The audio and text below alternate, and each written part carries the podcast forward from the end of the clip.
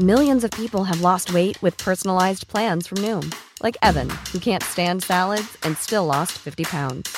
Salads, generally, for most people, are the easy button, right? For me, that wasn't an option. I never really was a salad guy. That's just not who I am. But Noom worked for me. Get your personalized plan today at Noom.com. Real Noom user compensated to provide their story. In four weeks, the typical Noom user can expect to lose one to two pounds per week. Individual results may vary. Heraldo Media Group presenta Sergio Sarmiento y Lupita Juárez. Información veraz y oportuna con un toque personal y humano. Por el Heraldo Radio, donde la H suena y ahora también se escucha.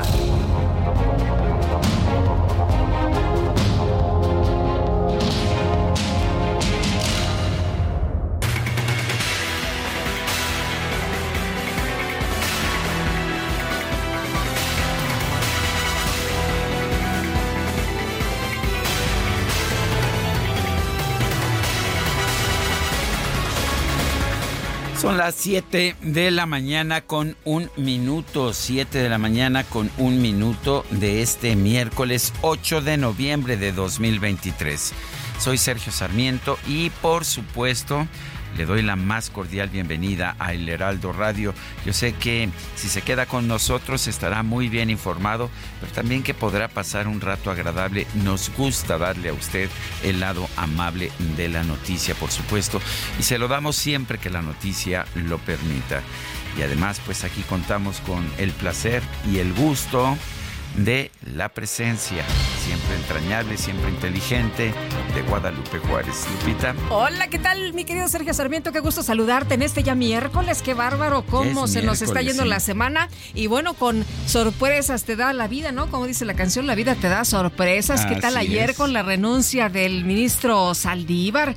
Que estuvimos ahí, bueno, eh, pensando, ¿a dónde se va el ministro? Ah, caray, en unos cuantos minutos, pues sacó su fotografía con la doctora Claudia Sheinbaum. Así que. Tres horas de diferencia entre una foto, la de la de la renuncia y la de ah, ¿qué creen? Ya estoy ah, aquí. Ah, ¿qué creen? Sorpresa, sorpresa, sorpresa. Oye, y que no le avisó a nadie, ¿verdad? Que se enteraron por la cuenta de X Así es, del ministro Saldívar. esa es la la información que había, pero pues la, la, misma gente en la Suprema Corte te decía, ah, no, está buscando algo, está buscando un puesto para pues ya quedarse más tiempo. El superior estaba eh, terminaba en noviembre del 2024, si no mal recuerdo, en diciembre del 2024. Le faltaban 15 meses, ¿no? Sí, todavía le faltaba algo, algo de tiempo, pero en fin. 14 eh, meses en realidad, ya estamos en noviembre, noviembre, diciembre, 14 eh, meses le faltaban. Pero a ver, lo importante es que pues ya está nuestro público esperando nuestra información. Guadalupe, ¿te parece si empezamos con un resumen? Me parece bien, adelante. Vamos pues a un resumen. A ver, música maestro. Y pues como ya le adelantábamos, el ministro de la Suprema Corte de Justicia, Arturo Saldívar, envió una carta al presidente López Obrador para presentar su renuncia al cargo. al considerar que su ciclo en el máximo tribunal ha terminado, aunque le faltaran 14 meses, ya que las aportaciones que puede realizar en la consolidación de un mejor país, dijo, se han vuelto marginales. Bueno, además, el ministro Arturo Saldívar anunció que va a sumarse a la consolidación de la transformación de México desde los espacios que le brinden la oportunidad de tener incidencia en la construcción de un país más justo e igualitario. Y todo el mundo dijo, a ver, chéquense la carta donde dice la transformación de México. Ah, ya sabemos, ya sabemos para dónde se va a mover.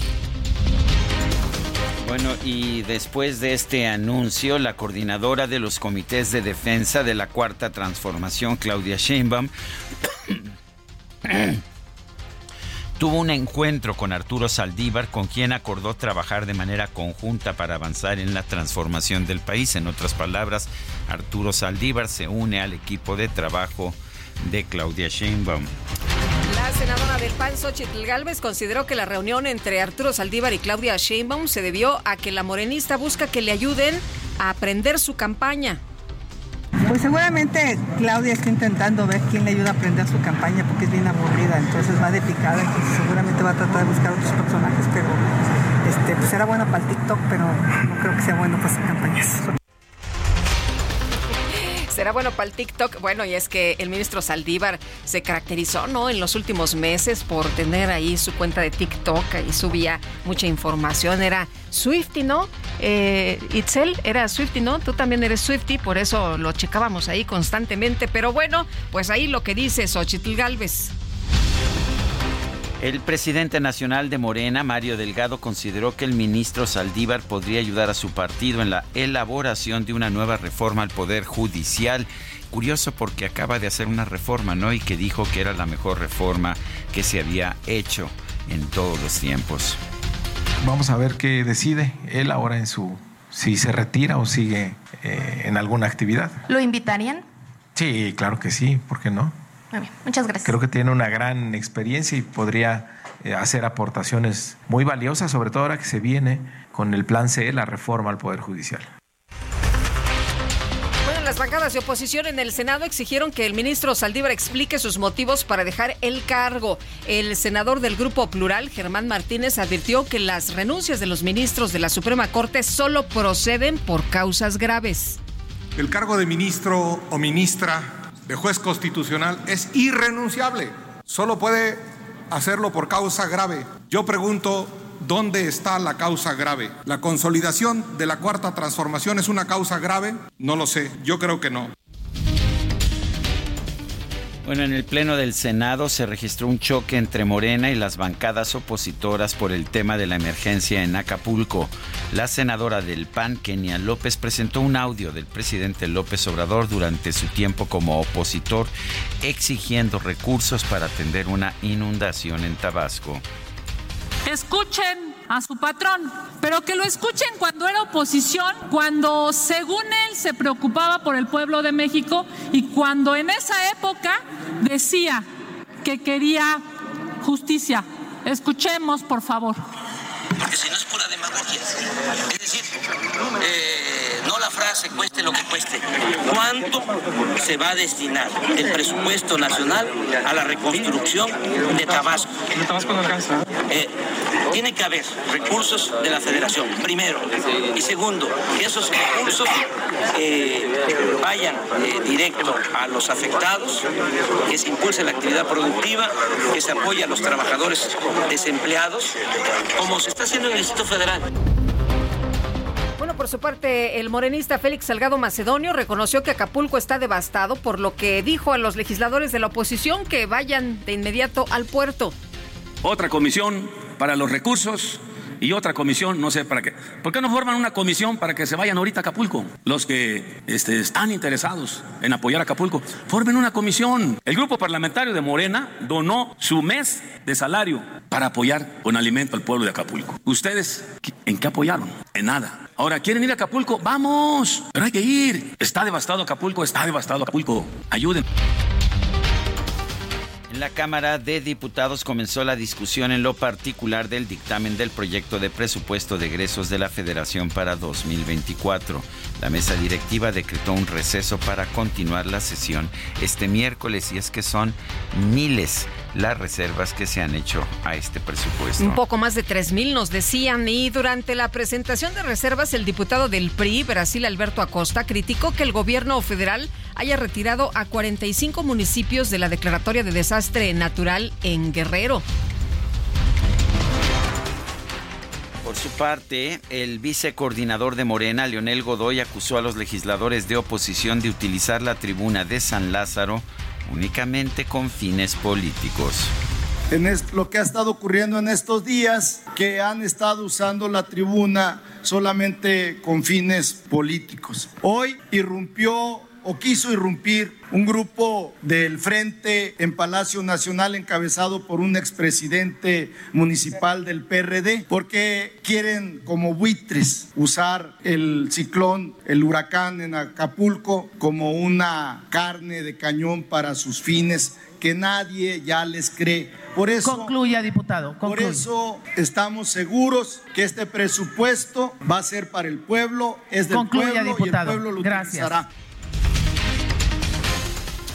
Bueno, y los diputados de Morena, PT y Partido Verde que forman parte del movimiento El Camino de México, encabezado por el ex canciller Marcelo Ebrard, se pronunciaron a favor de canalizar el 15% de los excedentes petroleros para la reconstrucción de Acapulco. Los coordinadores parlamentarios de los partidos del Frente Amplio por México en San Lázaro recibieron a representantes de la caravana Acuérdate de Acapulco. Estos solicitan la entrega de recursos para atender la emergencia generada por el huracán Otis. En conferencia de prensa, Evodio Velázquez, exalcalde de Acapulco y vocero de este movimiento, lamentó que tal como sucedió en Palacio Nacional, los diputados de Morena pues no hayan tenido interés en escucharlos. Hemos presentado a la Junta de Coordinación Política y al presidente de la Junta de Coordinación Política este documento, que hoy lo queremos hacer y pedimos respeto porque queremos hacer muy plural este esta oportunidad. Queremos que esta determinación que hemos tomado, pues sí es en base a la convocatoria a la Junta de Coordinación Política de la Cámara de Diputados, porque están todos los partidos políticos. Hoy venimos a hacerles un llamado a sensibilizarlos. Acapulco con sus problemas, con su desastre, viene aquí al centro del país a pedir ayuda, a pedir auxilio, a decirles, a decirles, por favor, que se acuerden de Acapulco. El presidente López Obrador viajó a Acapulco Guerrero para encabezar una reunión con los miembros de su gabinete encargados de atender la emergencia por el huracán Otis. Bueno, que tampoco fue a caminar a las colonias y saludar a la gente y el recorrido lo hizo en helicóptero, de acuerdo con la información que tenemos.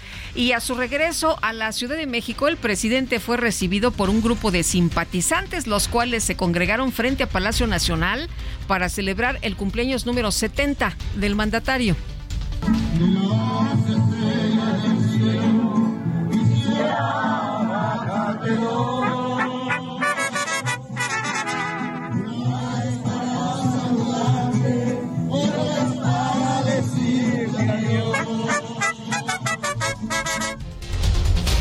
Sí los dejaron acercarse? Ellos sí. ¿Ellos sí pudieron? Ellos sí es para alabar al presidente, para festejarlo. Por supuesto que tienes abierto el camino. Si es para presentar alguna queja, algún cuestionamiento, se cierran las puertas de Palacio Nacional.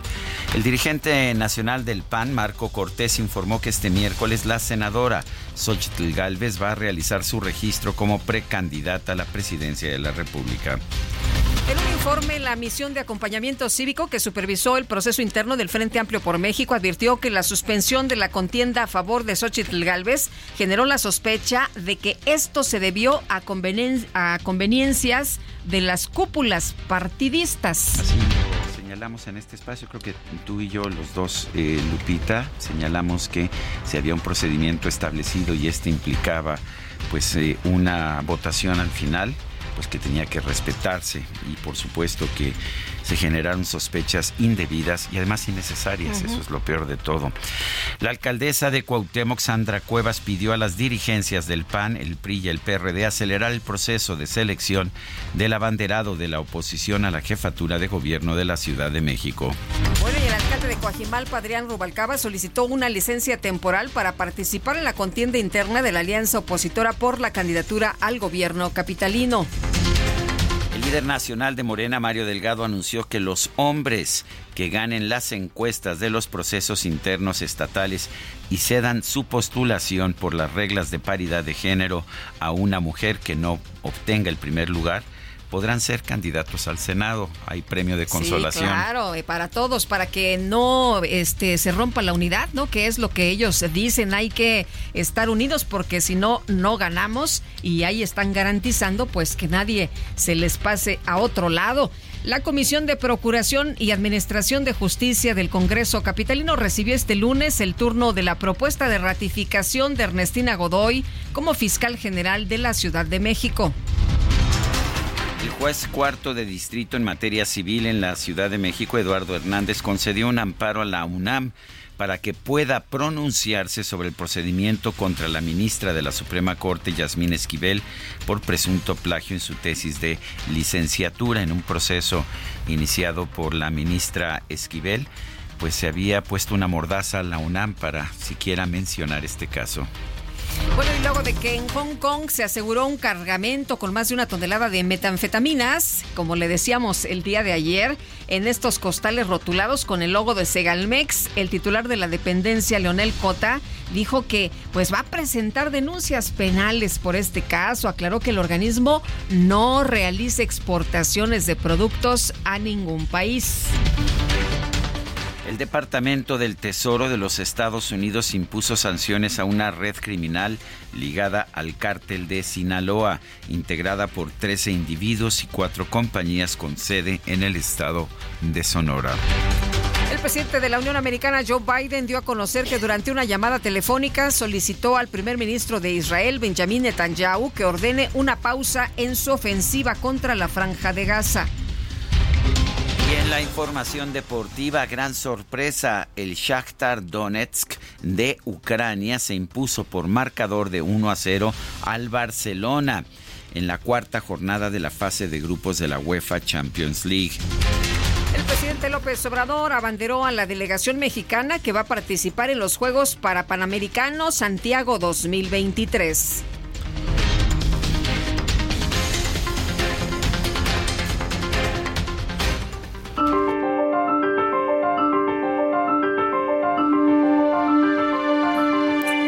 A la frase del día. Nada más que le pongan número, porque si no, es pura demagogia. Andrés Manuel López Obrador cuando estaba en la oposición ante inundaciones en Tabasco. Eran otros tiempos.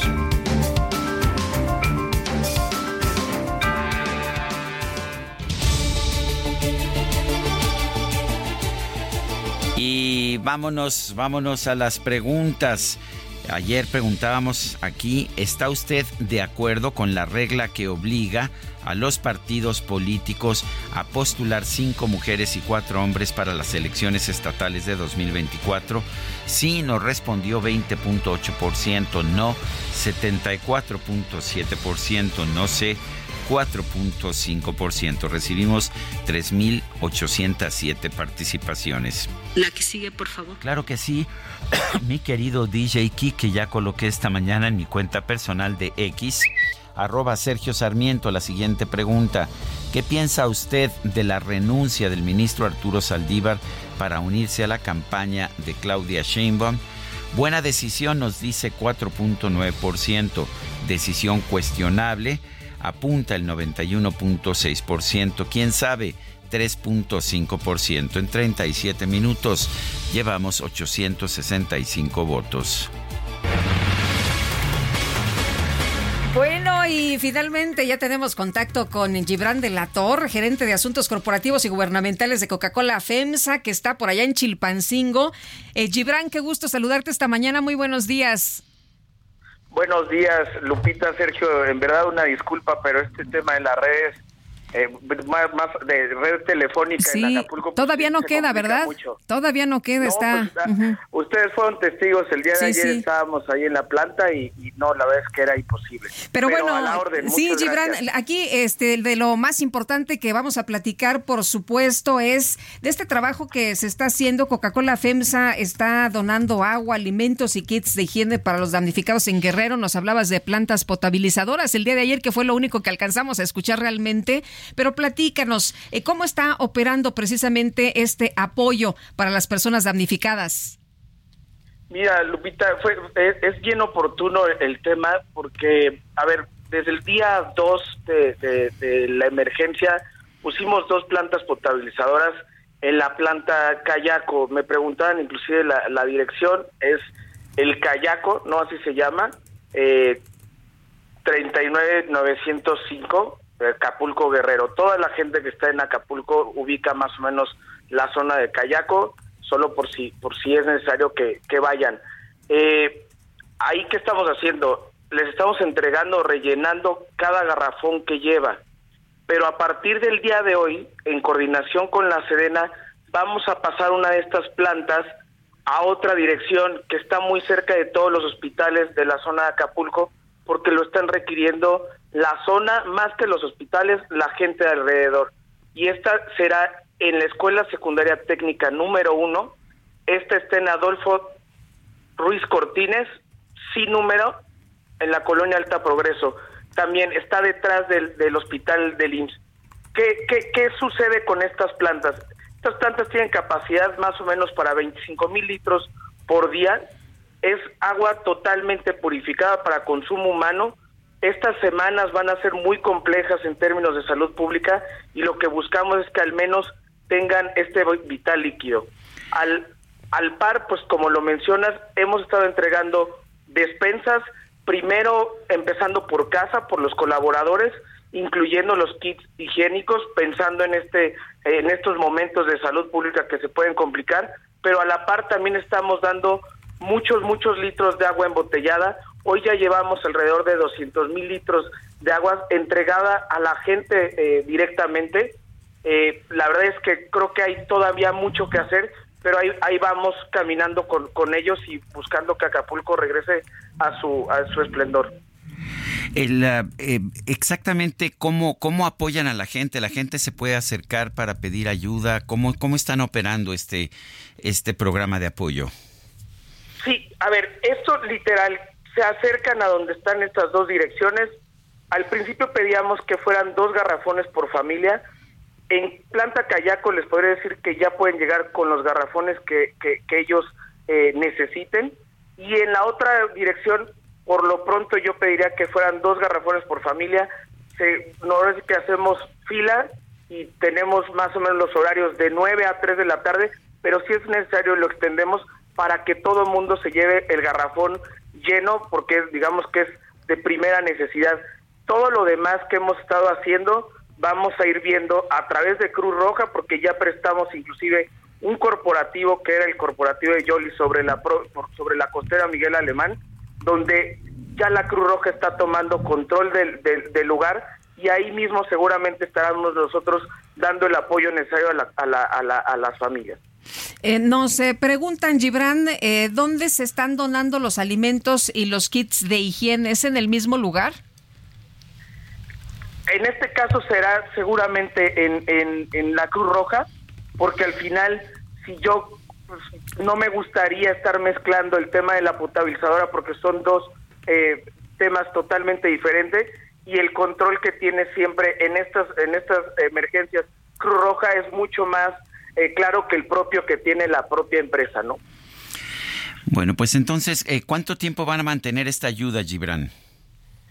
Mira, va a ser el tema de las de las potabilizadores va a ser un tiempo indefinido hasta que veamos que esto se reactive, puede ser semanas o inclusive meses. Eso es lo que tenemos en mente y lo demás pues seguramente seguirá cayendo eh, ayuda desde, desde el nivel central, en este caso de, Coca-Cola FEMSA, y seguirán llegando, yo les diría que al menos los próximos, el próximo mes en términos de ayuda, en, en términos de, de despensas y kits, seguramente llegará. Pero las plantas sí les puedo garantizar que serán el tiempo que sea necesario para la población.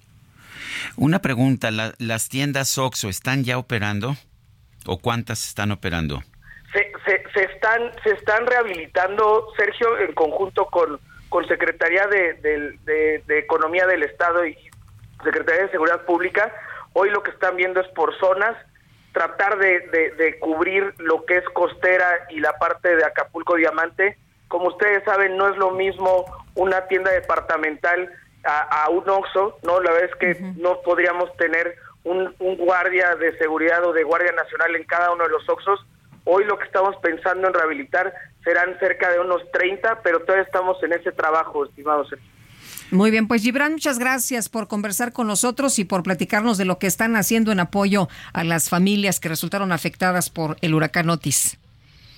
No, al contrario, y en serio, muchas gracias por el espacio y que tengan buen día. Al contrario. Gracias. Es Gibran de la Torre, gerente de Asuntos Corporativos y Gubernamentales de Coca-Cola FEMSA. Creo que en particular este esfuerzo de tener plantas potabilizadoras de agua es muy importante.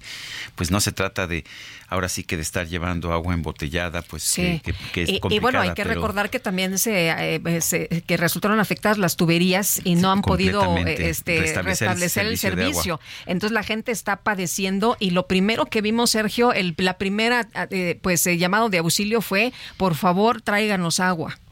Por favor, tráiganos agua. Ya hay estas dos plantas potabilizadoras de agua y se está además pues recurriendo a, a, otros tipos de ayuda. En fin, nos gustaría conocer sus puntos de vista. ¿Por qué no nos manda un mensaje de, de WhatsApp al 55 2010 96 47? Repito, 55 2010 96 47. Vamos a una pausa y regresamos.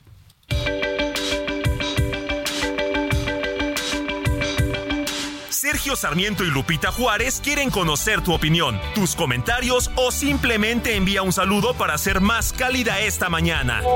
Envía tus mensajes al WhatsApp 55 20 10 96 47.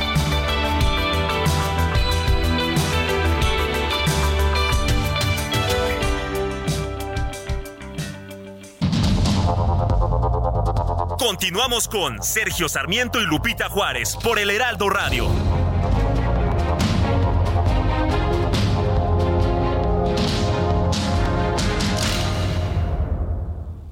CAT promedio de 19.7% sin IVA, vigencia del 1 al 30 de noviembre de 2023. Experimenta el lujo y la aventura con Jeep Grand Cherokee. En este buen mes estrénala con bono de 70 mil pesos o 24 meses sin intereses y sin comisión por apertura. Jeep Grand Cherokee. Civilizado y salvaje. Jeep. Solo hay uno. La comida chatarra y las bebidas azucaradas no deben volver a las escuelas. Allí niñas y niños consumían tal exceso de calorías que aumentaba su riesgo de sobrepeso y obesidad. Además, el consumo de estos productos provoca procesos inflamatorios, los cuales debilitan el sistema inmune frente a virus y bacterias. Es urgente que saquen ya la comida chatarra y bebidas azucaradas de las escuelas. Nuestros, niños, son primero. Alianza por la Salud Alimentaria. I do my makeup in somebody else's car. We order different drinks at the same bars. I know about what you did, and I wanna scream the truth. She thinks you love the beach, you're such a damn liar. Well, those great whites, they have big teeth. Oh, they bite you. That you said that you would always be in love. But you're not in love no more. Did it frighten you? How we kissed when we danced on the light of floor. On the light of floor. But I hear sounds in my mind. Estamos escuchando Green Light, Luz Verde de Lord, una cantante neozelandesa cuyo nombre real es Ella Marilla Lani Yelik O'Connor. Como estaba muy largo, pues decidió simple y sencillamente reducirlo a Lord. Yo creo que fue una decisión correcta, Guadalupe, no sé qué opines. Fíjate que nació el 7 de noviembre de 1996 quiere decir que cumplió ayer 27 años. No me invitó a la fiesta, pero uh. entiendo porque estaba muy lejos Nueva Zelanda y no estaba muy difícil ir a regresar. Ay, qué hermoso. Es, eh, yo nunca he estado ahí. ¿Tú has estado en Nueva Zelanda? Sí, sí. Ah, dicen que es uno de los países más hermosos. De lo más bonito que puede ver uno. Bueno, pues el hecho está en que si no te molesta Guadalupe, hoy vamos a estar festejando, celebrando y escuchando a esta cantante neozelandesa de 27 Yo vi mucho ánimo, ¿eh? ¿Ah, sí? Sí, sí, sí, entre las votantes. y una muy especialmente. Me parece bien. Sí, sí, sí. Oye, pues vámonos a los mensajes. Hola, hola, Sergio Lupita. Soy Mercedes Ávila de Texcoco. ¿Será que pueden buscar una entrevista con Ailín Pérez, soprano mexicana, que será la protagonista de Florencia en el Amazonas, en el Metropolitan Opera House? Otra mexicana triunfadora en el mundo. Bueno, pues vamos, por supuesto, vamos la buscamos. A, vamos, a, buscarla, por supuesto, sería interesante. A ver, Jorge Arce dice, Lord, son los, los más cool. Eso es lo que nos ah, dice. Muy bien. Este, bueno, gracias a nuestros managers. Buen miércoles, Sergio Lupita. Ahora resulta que el sueldo que le pagamos los contribuyentes al presidente solamente nos alcanza para que viaje a Acapulco y sobrevuele parte de la zona afectada para que no se le mojen sus zapatos. Soy José Ricardo García Camarena del Estado de México. Bueno, el presidente dice que no, que desde el primer momento estuvo en Acapulco, que ya lleva tres viajes, que ha pues tenido acercamientos con las personas, que de hecho ha platicado con gente de las eh, colonias allá en Acapulco. Eso fue lo que nos dijo, aunque no hay testimonios no de hay fotografías. Es, de hecho, son los primeras, las primeras giras presidenciales en que no hay videos ni fotografías. Dice otra persona, Sergio, buenos días, felicidades por tu primer millón en ex Twitter. Miranda, Galicia, sí, llegué a un millón de seguidores ¿Cuándo fue el domingo? Me parece. El domingo llegué a un millón de seguidores y se siguen acumulando. Este, esto incluye seguidores, pero también haters. Uy. sí, pero bueno, de todo está bien. Ellos se encargan de insultar. Ya sabes que son unos cuantos, pero repiten los mismos insultos todos los días. Eso es curioso, ¿no? digas lo que digas. ¿eh? Eso es curioso, ¿no? Que siempre es lo mismo, lo mismo. Pero bueno, oye, vámonos con información también importante esta mañana. La Asociación Mexicana de Instituciones de Seguros, la AMIS, instrumentó su plan de atención de catástrofes para dar atención oportuna a los asegurados afectados por el paso del huracán Otis en la costa de Guerrero. Y Carlos Jiménez, titular de daños y autos de la AMIS. ¿Cómo estás? Qué gusto saludarte esta mañana. Muy buenos días. Hola Lupita, ¿qué tal? Muy buenos días. Un saludo para ti, toda tu audiencia. También de la misma manera un saludo para Sergio. Oye Carlos, cuéntanos, ustedes eh, dicen que están eh, preparados desde el primer momento, que tienen los recursos. Eh, ustedes también tenían los datos de las personas que estaban afectadas precisamente y que estaban aseguradas. ¿Y cómo opera este tema de los seguros? ¿Esto es de inmediato?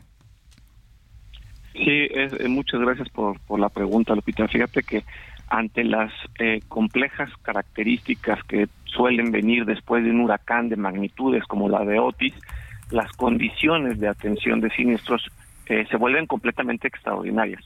Por ello, el sector asegurador tiene un plan de atención a catástrofes y es un, es un plan que se ha activado en ocasiones anteriores, por ejemplo, en Vilma, en Odil, Ingrid y Manuel, otros huracanes eh, icónicos por su severidad, así como también se activó durante los sismos. Lo que quiero compartirte es que es un plan que está completamente dirigido a eh, poder atender a los asegurados de una manera mucho más eficiente ante todas las complicaciones y después ir a lo prioritario que es la indemnización de las coberturas, Lupita. ¿Qué porcentaje de los negocios o las personas tenían seguros? ¿Qué tan asegurado estaba el puerto de Acapulco? Sí, al igual que en otros puertos donde hay una importante cantidad de turismo, esta, esta, esta respuesta depende mucho de las zonas y sobre todo de los giros. Pero para ser puntuales y tener una referencia, Sergio, en México la cultura de aseguramiento de casa-habitación es alrededor del 7%, 7 de cada 100 casas tienen una protección de manera voluntaria y a estas casas se le suma alrededor de otro 18-20% de casas que están aseguradas a través de un crédito hipotecario. Estas características suelen ser eh, muy similares alrededor de toda la República y en, el, en, particular en Acapulco, que hay una zona turística eh, bastante importante, podemos encontrar hoteles, los hoteles eh, de una, eh, los, los, más grandes, los consorcios, suelen tener una, un esquema de protección muy cercano al 100%, cuando vamos disminuyendo en la cantidad de cuartos, que es como suelen medirse de manera general los hoteles, este porcentaje va disminuyendo. Los hoteles medianos pueden oscilar entre el 70 y el 80% de aseguramiento y así conforme vamos disminuyendo el número de habitaciones, los hoteles van también eh, perdiendo esta cultura del aseguramiento ante fenómenos como Otis que son las coberturas de riesgos hidrometeorológicos, Sergio. Eh, Carlos, eh, ¿qué pasa con las personas que tenían asegurado, por ejemplo, su automóvil y perdieron sus papeles, que, que pues por la tragedia no tienen ningún documento? ¿Cómo pueden contactarse? ¿Qué pueden hacer? ¿Cómo eh, reclaman precisamente el seguro? Sí, alrededor de 20 mil vehículos circulan o se exponen o estaban expuestos en, en la bahía y, las características de la falta de internet, la falta de telefonía, eh, todo ello eh, genera que uno de los pilares del plan de atención de catástrofes es una cercanía con los asegurados de manera muy proactiva. Las compañías tienen identificadas las zonas donde hay mayor exposición, tienen identificados los vehículos a través de el número de serie, las placas o en su caso de no contar con esta información, eh, con el intercambio de algunos datos con el asegurado, eh, se pueden llegar a las pólizas desde los sistemas de las empresas para poder dar apertura. Y a, esta pregunta muy puntual, eh, es, es importante saber que el, el seguro de automóviles cubrirá los daños ocasionados por Otis a los vehículos que tenían una cobertura conocida como la cobertura de robo a pesar de no tener contratada la cobertura de daños materiales. En, autos existen diversas coberturas que protegen distintos riesgos. Lo mismo sucede con los inmuebles. Existen distintas coberturas que van protegiendo distintos riesgos y esto, por supuesto, hace que existan distintas opciones para que los asegurados puedan construir sus estrategias de aseguramiento en función de sus propios riesgos.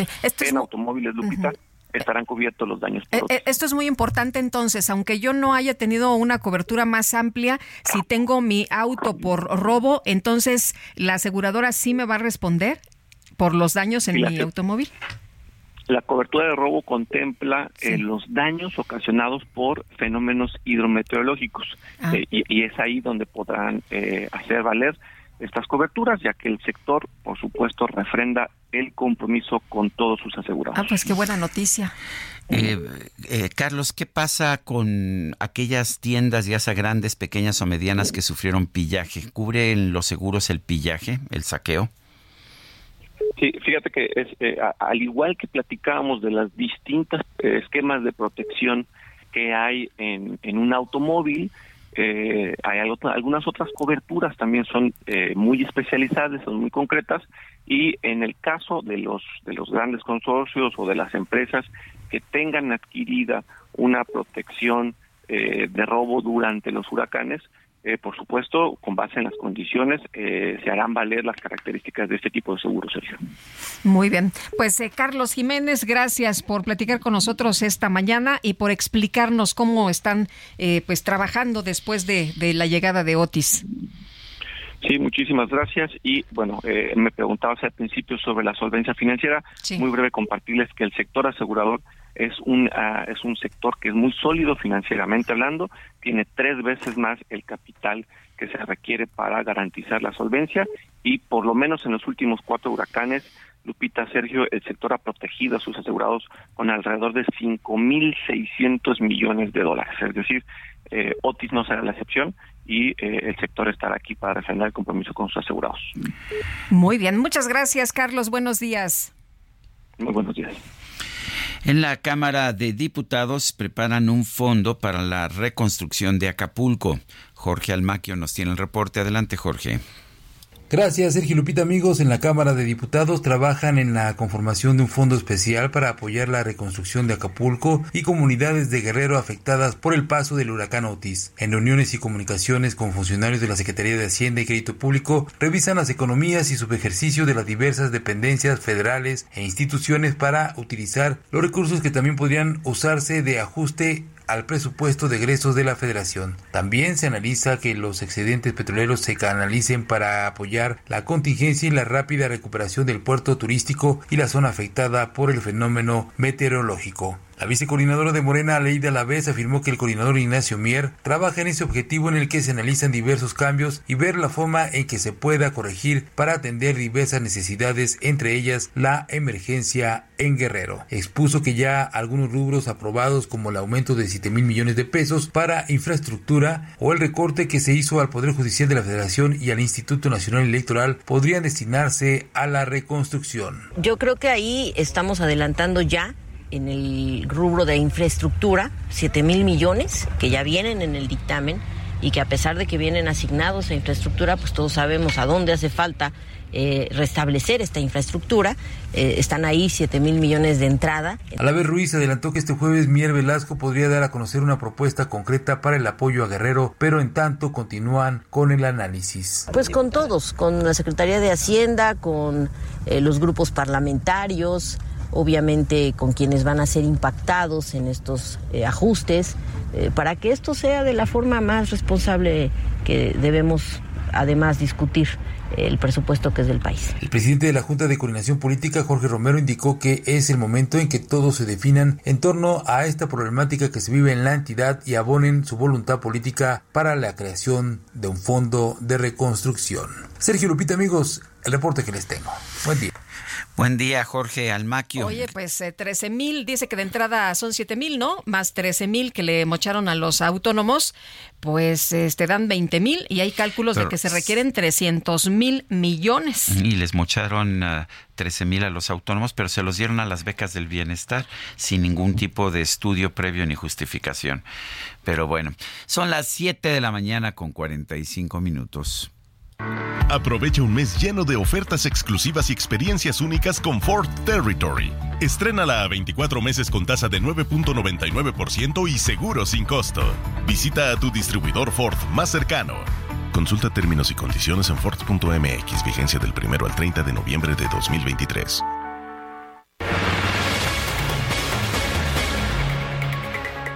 Seguimos con la información. El día de ayer, de manera sorpresiva, se dio a conocer la renuncia del ministro Arturo Saldívar.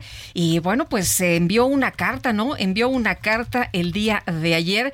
Y vamos a platicar con Javier Martín Reyes, investigador de tiempo completo en el Instituto de Investigaciones Jurídicas de la Universidad Nacional Autónoma de México. ¿Cómo estás? Qué gusto saludarte, Javier. Hola, Javier. ¿Se cortó la comunicación? A ver. Si ya lo tenemos. Eh, Está listo. sí, sí nos escuchas. Perdona, perdona, este Javier, eh, por ahí teníamos, eh, no habíamos apretado un botoncillo, pero bueno, ya te escuchamos. Y tú decías ayer mismo, el artículo 98 es clarísimo, las renuncias solamente proceden por causas graves. Hoy el, bueno, Arturo Saldívar, pues dice que causa grave no es necesariamente una causa trágica o de enfermedad, sino que puede referirse a una causa trascendente. Sí, a ver, mira, yo, yo creo que lo, que hay que, o sea, causa grave podemos entender eh, muchísimas eh, cosas, ¿no? Pero creo que lo que creo que es claro es que hay que pensar cuál es la finalidad de esa disposición. O sea, ¿por qué no se permite que cualquier eh, ministra o ministra renuncie, como si se puede renunciar a muchísimas otras cargos, puestos en el sector público, ¿no? Y creo que ahí es muy claro que la Constitución lo que establece es un sistema prácticamente paralelo tanto para la designación como para la renuncia. Es decir, cuando una persona es designada para la Suprema Corte de Justicia de la Nación, pasa por una aprobación del presidente y del Senado y exactamente lo, mismo pasa en el caso eh, de las renuncias. Esta es una disposición eh, que se establece eh, porque antes en la Suprema Corte de Justicia de la Nación, pues la verdad es que las ministras y los ministros iban y venían, el presidente podía nombrar, no informalmente prácticamente a quien eh, quisiera y se podía presionar, déjame ponerlo así, tanto a la buena como a la mala a los integrantes eh, de la corte, ¿no? O sea, es decir, eh, la corte antes tenía menos garantías de independencia, ¿no? Y cuando era conveniente que una persona se fuera, pues se podía, déjame poner así, sacar el garrote, los incentivos negativos y también se podía sacar ¿no? Ahora sí que los incentivos eh, positivos o las, eh, o las zanahorias, ¿no? Entonces, precisamente esta restricción eh, se establece para que no se pueda estar premiando y castigando a quienes desempeñan el cargo. Dicho de otra manera, creo que es una garantía de independencia. Y una de las cosas que se busca tanto en el proceso de designación como eventualmente en el de renuncia es evitar tentaciones eh, políticas, es decir, no queremos que a la Corte lleguen personas que tienen una vinculación eh, partidista, política con los poderes democráticamente electos, ni tampoco queremos no que a quienes integran la Corte les anden ofreciendo cargos, no eh, partidistas, no pues a cambio de que renuncien para dejar un espacio o incluso otro tipo de favores, no entonces Eh, caray, a mí francamente eh, me parece que eh, pues todo esto es, es muy lamentable, creo que se está dejando un muy mal precedente. De 1994 a la fecha, ¿no? en la era, digamos, democrática de la Corte, solo ha habido dos renuncias, no todas en este sexenio el presidente el observador. La, primer, la primera es de Eduardo Medina Mora, que sabemos que renunció por presiones eh, políticas, y ahora la de Arturo Saldívar, que pues busca hacer una suerte de premio político a la cercanía de Arturo Saldívar con el, eh, con el gobierno, ¿no?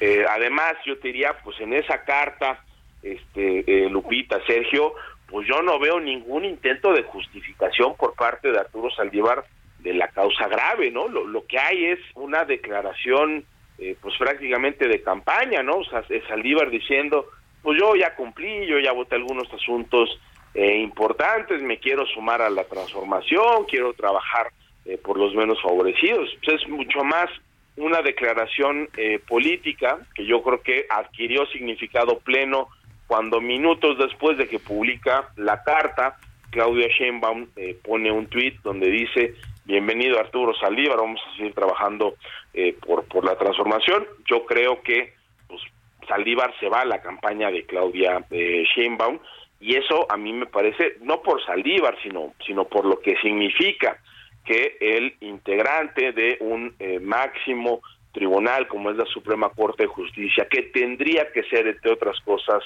independiente, incluso antes de que la aprueben la renuncia, se va a, la campaña, caray, a mí me parece algo eh, muy lamentable y además, pues muy triste forma, ¿no?, de cerrar, pues ya un periodo en la Corte que además, Lupita, pues sí ha sido muy criticado y creo que con, con toda razón, y desde hace meses se le ha criticado, sí. Sí, Javier, ¿qué puestos puede ocupar y qué puestos no puede ocupar el, ministro Saldívar? Sé que hay mm, tiempos, eh, pero por ejemplo, ¿podría ser miembro del gabinete o podría ser fiscal general de la República? Y si no, ¿cuánto tiempo tiene que pasar para que eso pudiera ocurrir? Eh, mira, no, no, puede ser fiscal general eh, de la República porque hay una inhabilitación expresa que dice que tienen que pasar eh, dos años desde que concluya eh, su encargo. Eh, ahora, eso yo te diría, Sergio, creo que hay, admite, digamos, dos, dos cosas importantes, ¿no? Porque sí se ha manejado de manera informal, eso no lo ha dicho, pues, por supuesto, ni el presidente de la República ni el propio Arturo Sardívar, de que muy posiblemente ese podría ser el destino de, de Arturo Sardívar. Eh, ¿Cuáles son esos dos eh, matices, este Sergio? Yo diría, el primero es a partir de cuando empezamos a contabilizar la finalización del encargo. ¿no? Eh, yo creo que, de nueva cuenta, la lógica de la designación por periodos de 15 años y que las renuncias no sean libres, sino por causas de verdad de una enorme trascendencia e importancia, precisamente busca dotar de eh, independencia. Entonces, quizás los primeros dos años se podrían empezar a contar a partir del momento de la renuncia, o sea, es decir, si ahorita estamos en noviembre de 2023, Saldívar podría ser fiscal en esa hipótesis hasta noviembre de 2025. ¿Y secretario de, secretario de gobernación, por ejemplo? Sí, digamos, para, el, para, el, para el gabinete tiene, o sea, tiene menos este, restricciones, eh, yo creo que es mucho más fácil que él termine en un puesto, digamos, de este de, de, gabinete. Eh, incluso te diría, para algunos órganos constitucionales este, autónomos tampoco tendría como tal. También se habla de consejería jurídica. Claro, no, digamos como como consejero jurídico también eh, podría ser. En su momento se mencionó también que quizá, ¿no? Comisión Nacional de Derechos Humanos, no sabemos que ahora tenemos una titular que prácticamente ha desmantelado a la eh, a, la institución.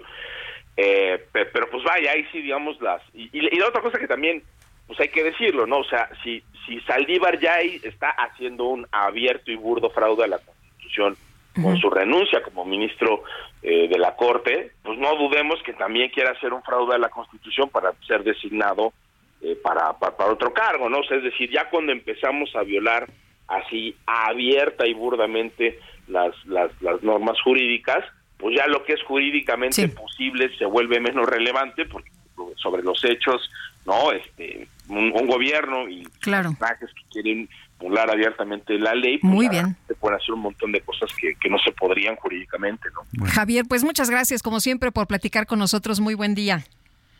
No, hombre, al contrario, Lupita, Sergio, un gustazo, que estén muy bien. Gracias, igualmente. Vamos a una pausa y regresamos.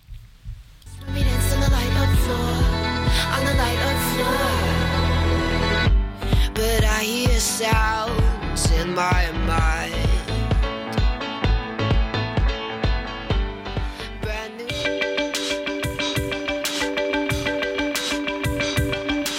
Sergio Sarmiento y Lupita Juárez quieren conocer tu opinión, tus comentarios o simplemente envía un saludo para ser más cálida esta mañana.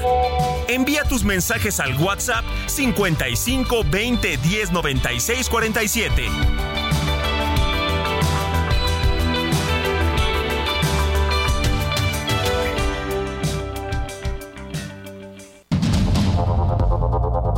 Continuamos con Sergio Sarmiento y Lupita Juárez por el Heraldo Radio.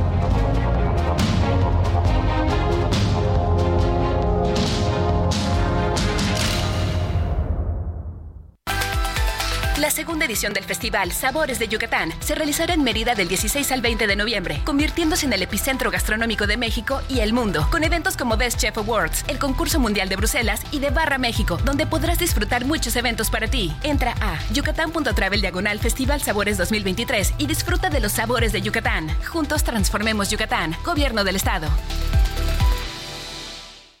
CAT promedio de 19.7% sin IVA, vigencia del 1 al 30 de noviembre de 2023. Experimenta el lujo y la aventura con Jeep Grand Cherokee. En este buen mes estrena con bono de 70 mil pesos o 24 meses sin intereses y sin comisión por apertura. Jeep Grand Cherokee, civilizado y salvaje. Jeep, solo hay uno. En 1949 se creó el Día Mundial del Urbanismo. Fue una propuesta del ingeniero Carlos María de la Paulera, el primer catedrático de Argentina y exdirector del Instituto de Urbanismo de Buenos Aires, quien realizó dos grandes aportaciones a la celebración. La primera fue la creación del diseño del símbolo del urbanismo, el cual representa los elementos de la naturaleza. El segundo aporte fue el de proponer la creación del Día Mundial del Urbanismo con el objetivo de concientizar a las personas, sobre todo a los grupos de trabajo de planificación urbana, sobre la necesidad de generar ambientes sanos para espacios verdes, para evitar la contaminación y asegurar la terminación de dichas obras. El urbanismo es el responsable de planificar diseños y servicios que mejoren la calidad de vida de los habitantes, pero para tener ese éxito se necesita de la contribución de todos los que viven en esa ciudad. Entre los programas del urbanismo destacan los siguientes. Aumentar el número de parques y zonas verdes. Descongestionar las zonas de la ciudad que se encuentran superpobladas y representen un riesgo de hacinamiento facilitar el acceso a servicios prioritarios como el de centros de salud y centros educativos, mejorar la red de transporte, encargarse de recoger la basura y garantizar que los desechos tengan un destino adecuado. Y por último, planificar la creación de más urbanismo según un sentido estético y funcional para las personas.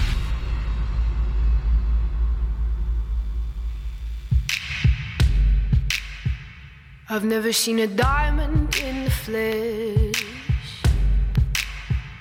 I cut my teeth on wedding rings in the movies, and I'm not proud of my address.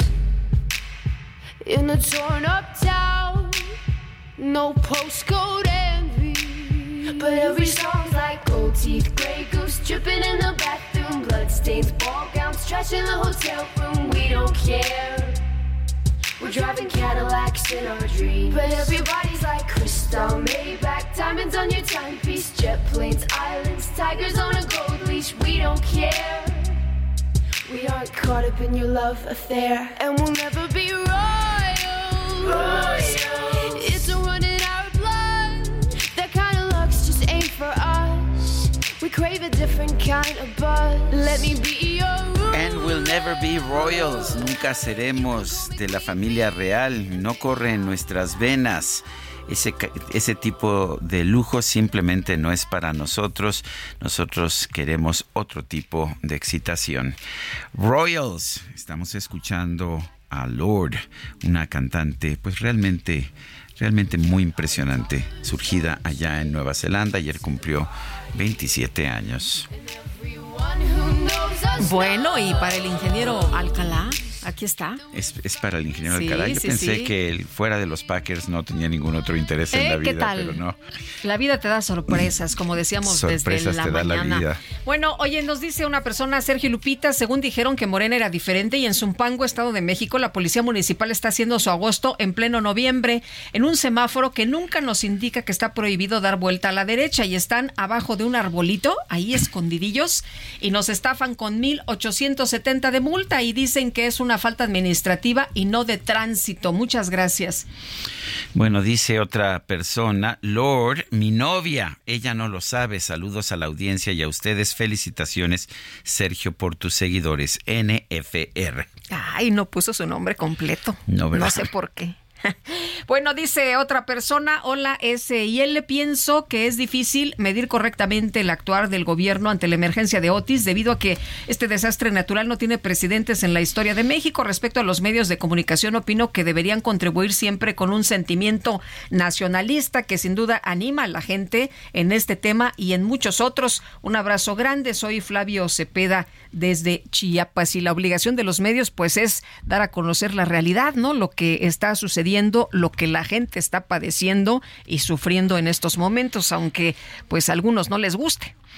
Bueno, y está, está circulando en redes sociales un mensaje de tuit de Arturo Saldívar que dice, en aquella época era común que los ministros salieran de la Corte para ocupar otros cargos, lo que demuestra la menor relevancia de la Corte anterior. Esto ya no sucede. No me refería a esos supuestos, sino a una renuncia o retiro voluntario liso y llano. Gracias por el aporte. Era una respuesta a una pregunta. En aquellas épocas, pues eh, eran otras épocas, ¿verdad? Esto lo, lo mandó Arturo Saldívar, entonces presidente de la Corte, el 5 de octubre del 2019 pues no, no eran otras otras otras épocas parece. Y son las ocho con seis, vámonos al clima. El pronóstico del tiempo con Sergio Sarmiento y Lupita Juárez.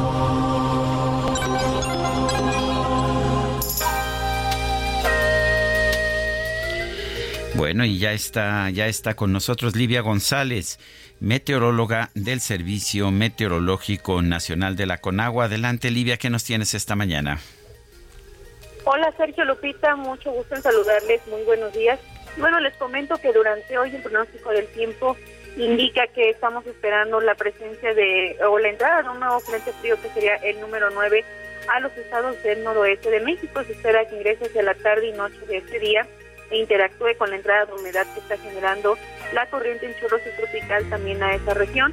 Esto va a provocar el aumento de nublados y lluvias con chubascos en los estados de la península de Baja California, Sonora, Chihuahua, Sinaloa y Durango. En los estados de Chihuahua y Durango se espera que estas lluvias puedan ser puntuales fuertes. Además, en el occidente, centro y sureste de México tenemos la presencia de canales de baja presión que también interaccionarán con la entrada de humedad del Océano Pacífico provocando igual eh, lluvias con chubascos. Se esperan que las lluvias sean fuertes, principalmente hacia los estados de Guerrero, Oaxaca y Chiapas. Te comento que eh, estos, los vientos también se estarán presentando fuertes en las zonas del noroeste y norte de México con posible formación de torbaneras, mientras que las temperaturas seguirán siendo calurosas en los estados del noreste, occidente, sur de México y también en la península de Yucatán. Finalmente, para la Ciudad de México. Este día estamos esperando que continúe, que, predomine el ambiente seco, aunque se están eh, pronosticando algunas lluvias, pero serían de manera aislada y estas serían generalizadas en la ciudad. La temperatura va a continuar siendo calurosa, se están pronosticando valores máximos de 27 a 29 grados Celsius y la máxima para amanecer el día de mañana entre los 13 y los 15 grados. Muy bien, Livia González, muchísimas gracias. Para servirles, que tengan buen día. Gracias, hasta luego, muy buenos días. Bueno, y la NASA reveló imágenes satelitales que muestran el daño ocasionado por el huracán Otis en Acapulco, el que, pues usted sabe, afectó el 31 de octubre y pues la NASA está mostrando desde el espacio la pérdida del bosque tropical en Acapulco después del huracán Otis. Se ve realmente impresionante y bueno, pues eh, luego del paso de este huracán eh, se hizo hizo una eh, comparación de imágenes satelitales en las que pues da a conocer la pérdida de vegetación alrededor del puerto de Acapulco y además de este impacto devastador pues eh, habla de, que la tormenta ocasionó daños en el bosque tropical de los alrededores. Y bueno, las imágenes muestran el antes y el después de la llegada de Otis, comparando la vegetación que rodeaba la ciudad de Acapulco, la cual se encuentra al pie de las montañas, rodeadas de bosques tropicales secos. Y pues sí, la verdad se ve impresionante, quedó prácticamente eh, seco, devastado. Bueno, pues ah, este jueves el ex canciller y aspirante presidencial Marcelo Ebrard Casaubón hará un pronunciamiento, sorpresa, sorpresa, Guadalupe. Nunca hace pronunciamientos, ¿verdad? O anuncia que va a hacer pronunciamientos y luego los pospone, y luego los que va a hacer otro pronunciamiento. Bueno, pues va a ser un pronunciamiento hoy Marcelo Ebrard sobre su futuro político. Noemí Gutiérrez nos informa. Adelante, Noemí. Sergio Lupita, muy buenos días. Comentarles que este jueves el ex canciller y aspirante presidencial Marcelo Ebrard Casaubon hará un pronunciamiento sobre su futuro político. Es el día que tiene de plazo para responder la Comisión Nacional de Honestidad y Justicia de Morena sobre la queja que interpuso Ebrard para que se reponga el proceso interno. El mensaje se dará luego de versiones de que el ex jefe de gobierno renunciaría a Morena o si se registra como aspirante presidencial el 12 de noviembre en el partido Movimiento Ciudadano. El diputado federal Emanuel Reyes, uno de los operadores más cercanos a Ebrar, afirmó que ya es tiempo de definiciones. Si hay un ultimátum y ese ultimátum es el jueves, si Morena quiere que nosotros permanezcamos, pues tendrá que responder. Pues es el jueves, ya es el plazo definitivo, no vamos a postergar ya. Desde ahí, pues ya Marcelo está libre, ¿no? También se le cuestionó de la posibilidad de que Marcelo Ebrard se registre como candidato de Movimiento Ciudadano. No se ha dado una reunión con Movimiento Ciudadano, que todo lo que se ha dicho pues es solamente en lo público. Hay mucha gente de Movimiento Ciudadano que quisiera a Marcelo como candidato. Para el diputado Emanuel Reyes, Marcelo Ebrard es la mejor propuesta. Sí, a ver, Marcelo va a seguir participando. La realidad es que nosotros nos bajamos, que consideramos que Marcelo debe ser el candidato a la presidencia de México por Morena, pero si no es por Morena, pues insisto, caminaríamos con Marcelo en otro instrumento político. ¿Y estaría Marcelo en la boleta? Sí, a ver, Marcelo va a estar en la boleta. Sergio Lupita, la información que les tengo. Bueno, pues ya por Morena no fue, ¿no? No, ¿verdad? Este, eh, aunque, aunque insistan, pero bueno, eh, se habla de, que va a dar a conocer esta información y mucho se ha señalado de, eh, pues, Movimiento Ciudadano, pero bueno, pues ya veremos, ya veremos. Y vámonos por lo pronto con el Químico Guerra. El Químico Guerra. Con Sergio Sarmiento y Lupita Juárez. Químico Guerra, ¿cómo te va? Buenos días. Lupita, Sergio, buenos días. Me voy a referir a la entrevista que hicieron hoy temprano con Gibran de la Torre de Coca-Cola FEMSA acerca de las plantas potabilizadoras que instalaron ya tienen dos y que están dando pues, un muy buen alivio a muchas familias allá en Acapulco, porque esto es lo que tenemos que hacer. No es eh, que ahorita estemos resolviendo ese problema con Otis, sino que quede esto establecido en los programas de administración de riesgos, la prevención de desastres, que se tengan ya ubicadas en cada uno de los puntos eh, que son eh, muy críticos en México, precisamente en la cuestión de huracanes, de terremotos, para que se tengan localizadas y a buen resguardo plantas potabilizadoras para no tener que estar llevando el agua desde la Ciudad de México, desde otras ciudades, en trailers, ¿verdad? En garrafones, transportando el agua cientos de kilómetros, ¿verdad? Tardando en llegar, sino que se tenga una respuesta rápida precisamente para este tipo de eventos. Lo que Coca-Cola está haciendo es un ejemplo. Ojalá también las otras empresas eh, refresqueras, embotelladoras, sigan ese ejemplo de que se tengan ya localizadas y bien definidas, Sergio Lupita, las plantas potabilizadoras para que entren de inmediato con sistemas auxiliares de energía, ¿verdad? Que no tengan que depender de la energía eléctrica para empezar a potabilizar el agua en sitio, que no se tenga que transportar el agua, que es eh, loable lo que se hace, pero es altamente ineficiente, como lo hemos visto. Esta cuestión de tener ubicadas en los programas de emergencia en las contingencias este tipo de plantas para que inmediatamente entren en, operación es una de las lecciones que debemos de sacar de Otis. Yo creo que esta es una lección que ojalá no olvidemos los mexicanos, Sergio Lupita, que no ahorita resolvamos esta emergencia, sino que lo tengamos ya inscrito, perfectamente definido en los programas de emergencia para el caso de desastres. Sergio Lupita. Pues muy bien, Químico, Químico Guerra. Gracias y un fuerte abrazo y, qué bueno que estás de acuerdo. Yo también pienso que es una muy buena iniciativa. Claro, y, pero que permanezca, Sergio, que no sea de ahorita, ¿verdad? Porque esto que nos sucedió con Otis va a seguir sucediendo, eso tenemos que tenerlo muy claro. Muy bien, muchas gracias, Químico, buenos días. Buenos días, Lupita.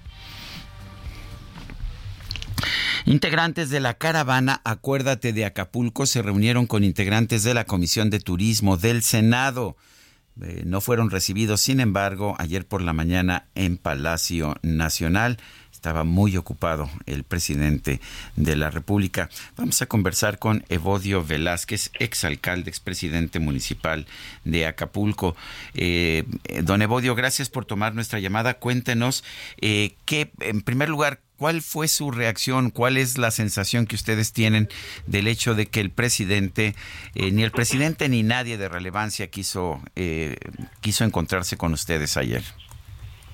Bueno, primero saludar, saludar a tu auditorio, mi querido Sergio, saludar eh, a los que te acompañan en el programa, Lupita, decirte que estamos indignados, estamos preocupados, por primero ver la intolerancia del gobierno de la República, del gobierno de la Ciudad de México, aplicando pues hoy eh, acciones de seguridad para un contingente que viene de que viene de Acapulco, que somos damnificados, que sufrimos un embate de la naturaleza que no tiene precedente y que hoy es un desastre eh, natural y que tiene Acapulco destruido y parte de Guerrero, 47 municipios para ser exactos.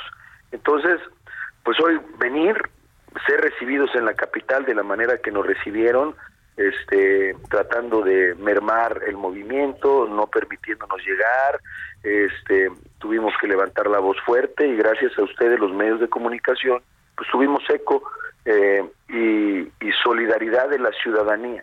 Entonces hoy, pues, eh, ¿cómo nos sentimos? Pues no, nosotros fuimos a tocar la puerta, y nos recibieron a palazos, nos recibieron a patadas. Eh, el gobierno no quiso diálogo con, eh, con Acapulco, con los ciudadanos de Acapulco que venimos a decir la verdad, porque allá pues no hay comunicación, no hay internet, todavía no se instala la luz eléctrica, como se dice, no está a totalidad, no hay telefonía, eh, ni radio, ni televisión, estamos aislados, entonces tenemos que sacar el problema a la capital y decir la verdad, que hay cientos de muertos, que tenemos una emergencia sanitaria sumamente delicada porque no estamos recogiendo la basura y los desechos, que hay eh, hoy preocupación de los acapulqueños de qué va a pasar con sus empleos, con sus casas. Se anunció un plan emergente insuficiente, engañoso, mentiroso, créditos se van a pagar, adelantos de programas de bienestar que están presupuestados, eh, atención por tres meses solamente, ¿y qué va a pasar después de los tres meses? Vamos a tener hoy la preocupación de tener nuestro destino turístico, un cementerio de hoteles, de restaurantes, de plazas comerciales, porque no hay una garantía para que los empresarios puedan volver a levantar sus eh, sus negocios, generar empleo y ver por la gente que más lo necesita, mi querido.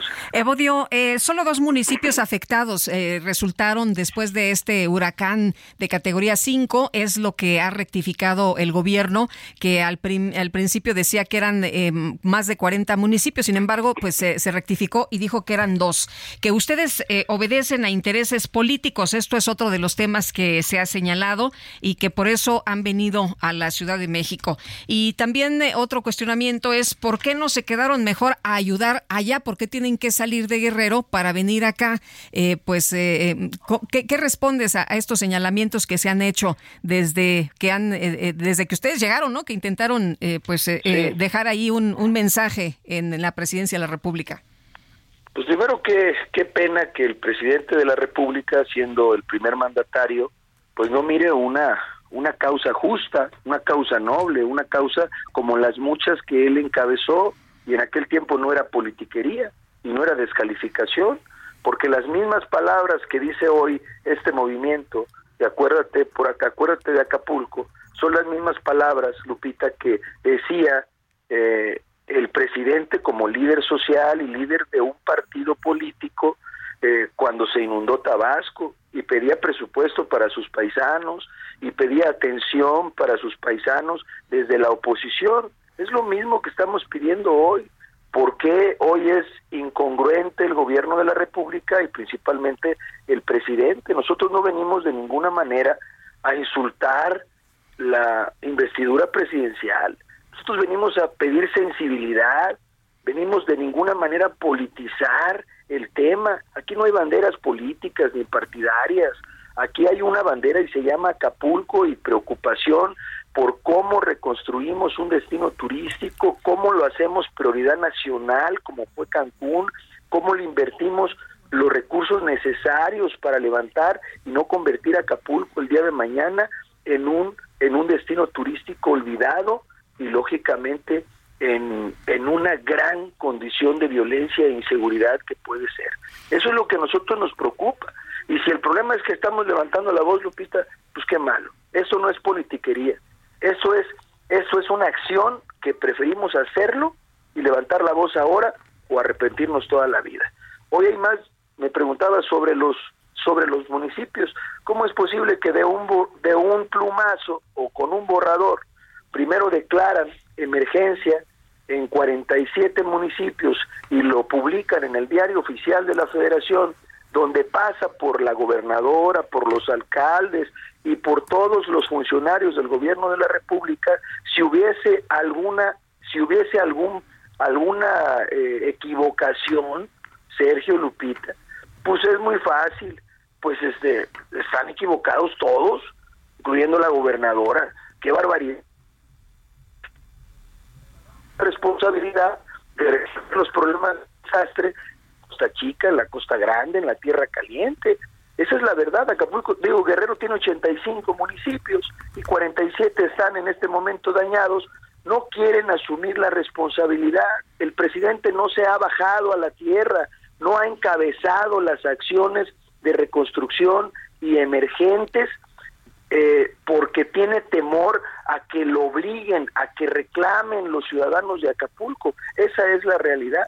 Entonces, por eso no podemos dejar, quedarnos callados. No es de ninguna manera politiquería. A nosotros no nos manda nadie. Nosotros fuimos a pedir auxilio a la Cámara de Senadores, a una comisión. Oye, ni Xochitl Galvez, ni Naranjo, ni nadie de ellos. Por supuesto. ¿A Costa Naranjo no. iba con ustedes? Por supuesto que no. Por supuesto que no. Incluso decirte, Xochitl Galvez estaba cerca atendiendo una conferencia de prensa ahí cuando llegamos al Senado y este nosotros hicimos lo propio. Nosotros no fuimos a hacer política nosotros fuimos a decirle al pueblo de México que hoy Acapulco está en una emergencia y que necesitamos solidarizarnos todos los que amamos Acapulco. Oye, pero el presidente, dice que ha atendido, ha atendido Acapulco, que ha atendido todas las necesidades, que, mejor que nunca, que mejor que con el Paulina o que con Manuel e Ingrid. Dice que ahora, ahora sí se ha apoyado. Dos ejemplos, dos ejemplos mi querido Sergio. Cuando fue el Paulina era Ernesto Cedillo. Ernesto Cedillo fue el que encabezó en Acapulco los temas de emergencia y de reconstrucción. Y hubo un planteamiento serio presupuestal para atender el tema, etiquetado en el presupuesto de egresos de la federación. Luego, el caso de Ingrid y Manuel, de la misma forma, que no tiene nada que ver Ingrid y Manuel porque fue una tormenta, no fue un huracán. Y entonces se invirtieron 60 mil millones de pesos, lo mismo que está invirtiendo hoy el presidente de la República. Entonces, hoy, si tú comparas lo que invirtieron en Cancún para poder salir adelante como prioridad nacional, este, para levantar Cancún en el huracán Vilma, categoría 1, no categoría 5, el más destructor que hemos vivido en la historia de México, se invirtieron 300 mil millones de pesos aproximadamente, 17 mil millones de dólares para ser exactos. Y eso y es lo que estamos pidiendo. ¿Qué dicen los especialistas y qué dicen las calificadoras como Fitch Rating y otras más?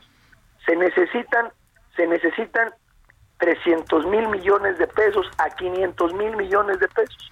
Es lo que estamos pidiendo. Hoy presentamos un pliego petitorio donde le decimos al, al gobierno y a la Cámara de Diputados que su facultad es modificar el presupuesto, Muy bien. que puedan que puedan hacer en tres partes de manera multianual. Primero la emergencia, está bien, los 60 mil millones de pesos. Después la reconstrucción, que tiene que ver otra cosa, y después el relanzamiento de Acapulco. Muy bien. Eso es hablar con claridad, mi querido. Gracias, Evodio Velázquez, exalcalde de Acapulco. Nosotros vamos a una pausa y regresamos.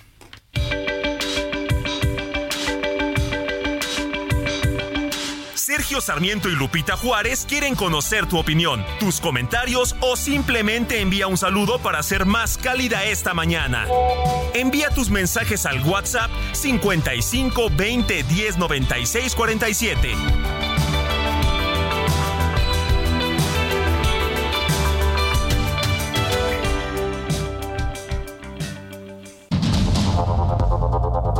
Continuamos con Sergio Sarmiento y Lupita Juárez por el Heraldo Radio.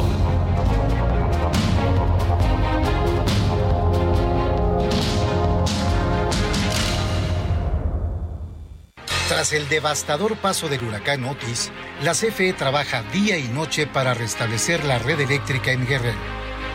Cuadrillas enteras de mujeres y hombres han estado al servicio de la población antes, durante y después del violento impacto. En tan solo siete días se ha restablecido el suministro eléctrico a la normalidad. CFE, somos compromiso, somos entrega. CFE, somos más que energía. Gobierno de México.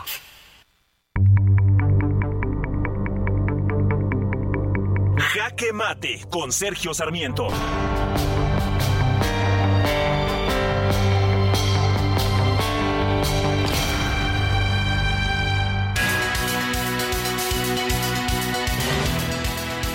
El entonces ministro presidente Arturo Saldívar reflexionaba el 5 de octubre de 2019. En aquella época se refería a los tiempos del viejo PRI, los tiempos anteriores a la reforma judicial de 1994 de Ernesto Cedillo. Era común que los ministros salieran de la Corte para ocupar otros cargos, lo que demuestra la menor relevancia de la Corte anterior. Esto ya no sucede. Sí, esto decía en 2019 Arturo Saldívar y efectivamente con la reforma judicial de 1994 la Suprema Corte adquirió independencia, adquirió relevancia y adquirió también una mayor dignidad se consideró que llegar a la Suprema Corte de Justicia era el uh, punto máximo en una carrera judicial y que por lo tanto no debían estar los políticos eh, intercambiando posiciones en la Corte con posiciones en el gabinete y así sucesivamente como había ocurrido en los tiempos del viejo PRI. Qué pena me parece que el ministro Saldívar haya olvidado esto que preconizaba allá en 2019. Ahora acaba de renunciar para unirse directamente al esfuerzo electoral de un partido político. No prejuzgo sus motivaciones, tampoco cuestiono pues la, calidad de este esfuerzo político. Tengo el mayor respeto por Claudia Sheinbaum. Me parece bien que ella esté conduciendo su campaña. Aquí la pregunta es de ética para el ministro Saldívar. ¿Por qué se le olvidó lo que defendía con anterioridad? ¿Por qué piensa ahora pues que sí, los puestos en la Suprema Corte pueden ser intercambiables con puestos políticos. Quiere regresar a los tiempos en que la Corte tenía menor relevancia, como él mismo lo ha dicho. Me parece muy triste. Yo soy Sergio Sarmiento y lo invito a reflexionar.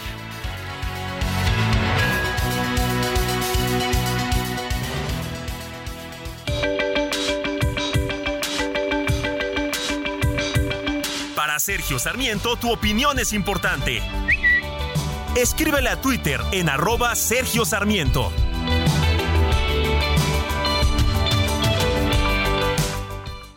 Vive un mes lleno de ofertas exclusivas y dinamismo con Ford Escape híbrida. Estrénala a 24 meses sin intereses más seguro promocional. Visita a tu distribuidor Ford más cercano. Consulta términos y condiciones en Ford.mx, vigencia del 1 al 30 de noviembre de 2023.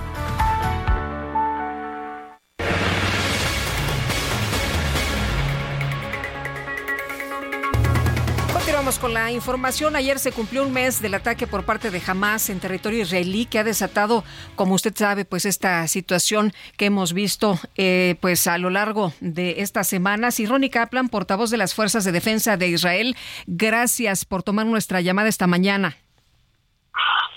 Hola, buenos días, ¿cómo están?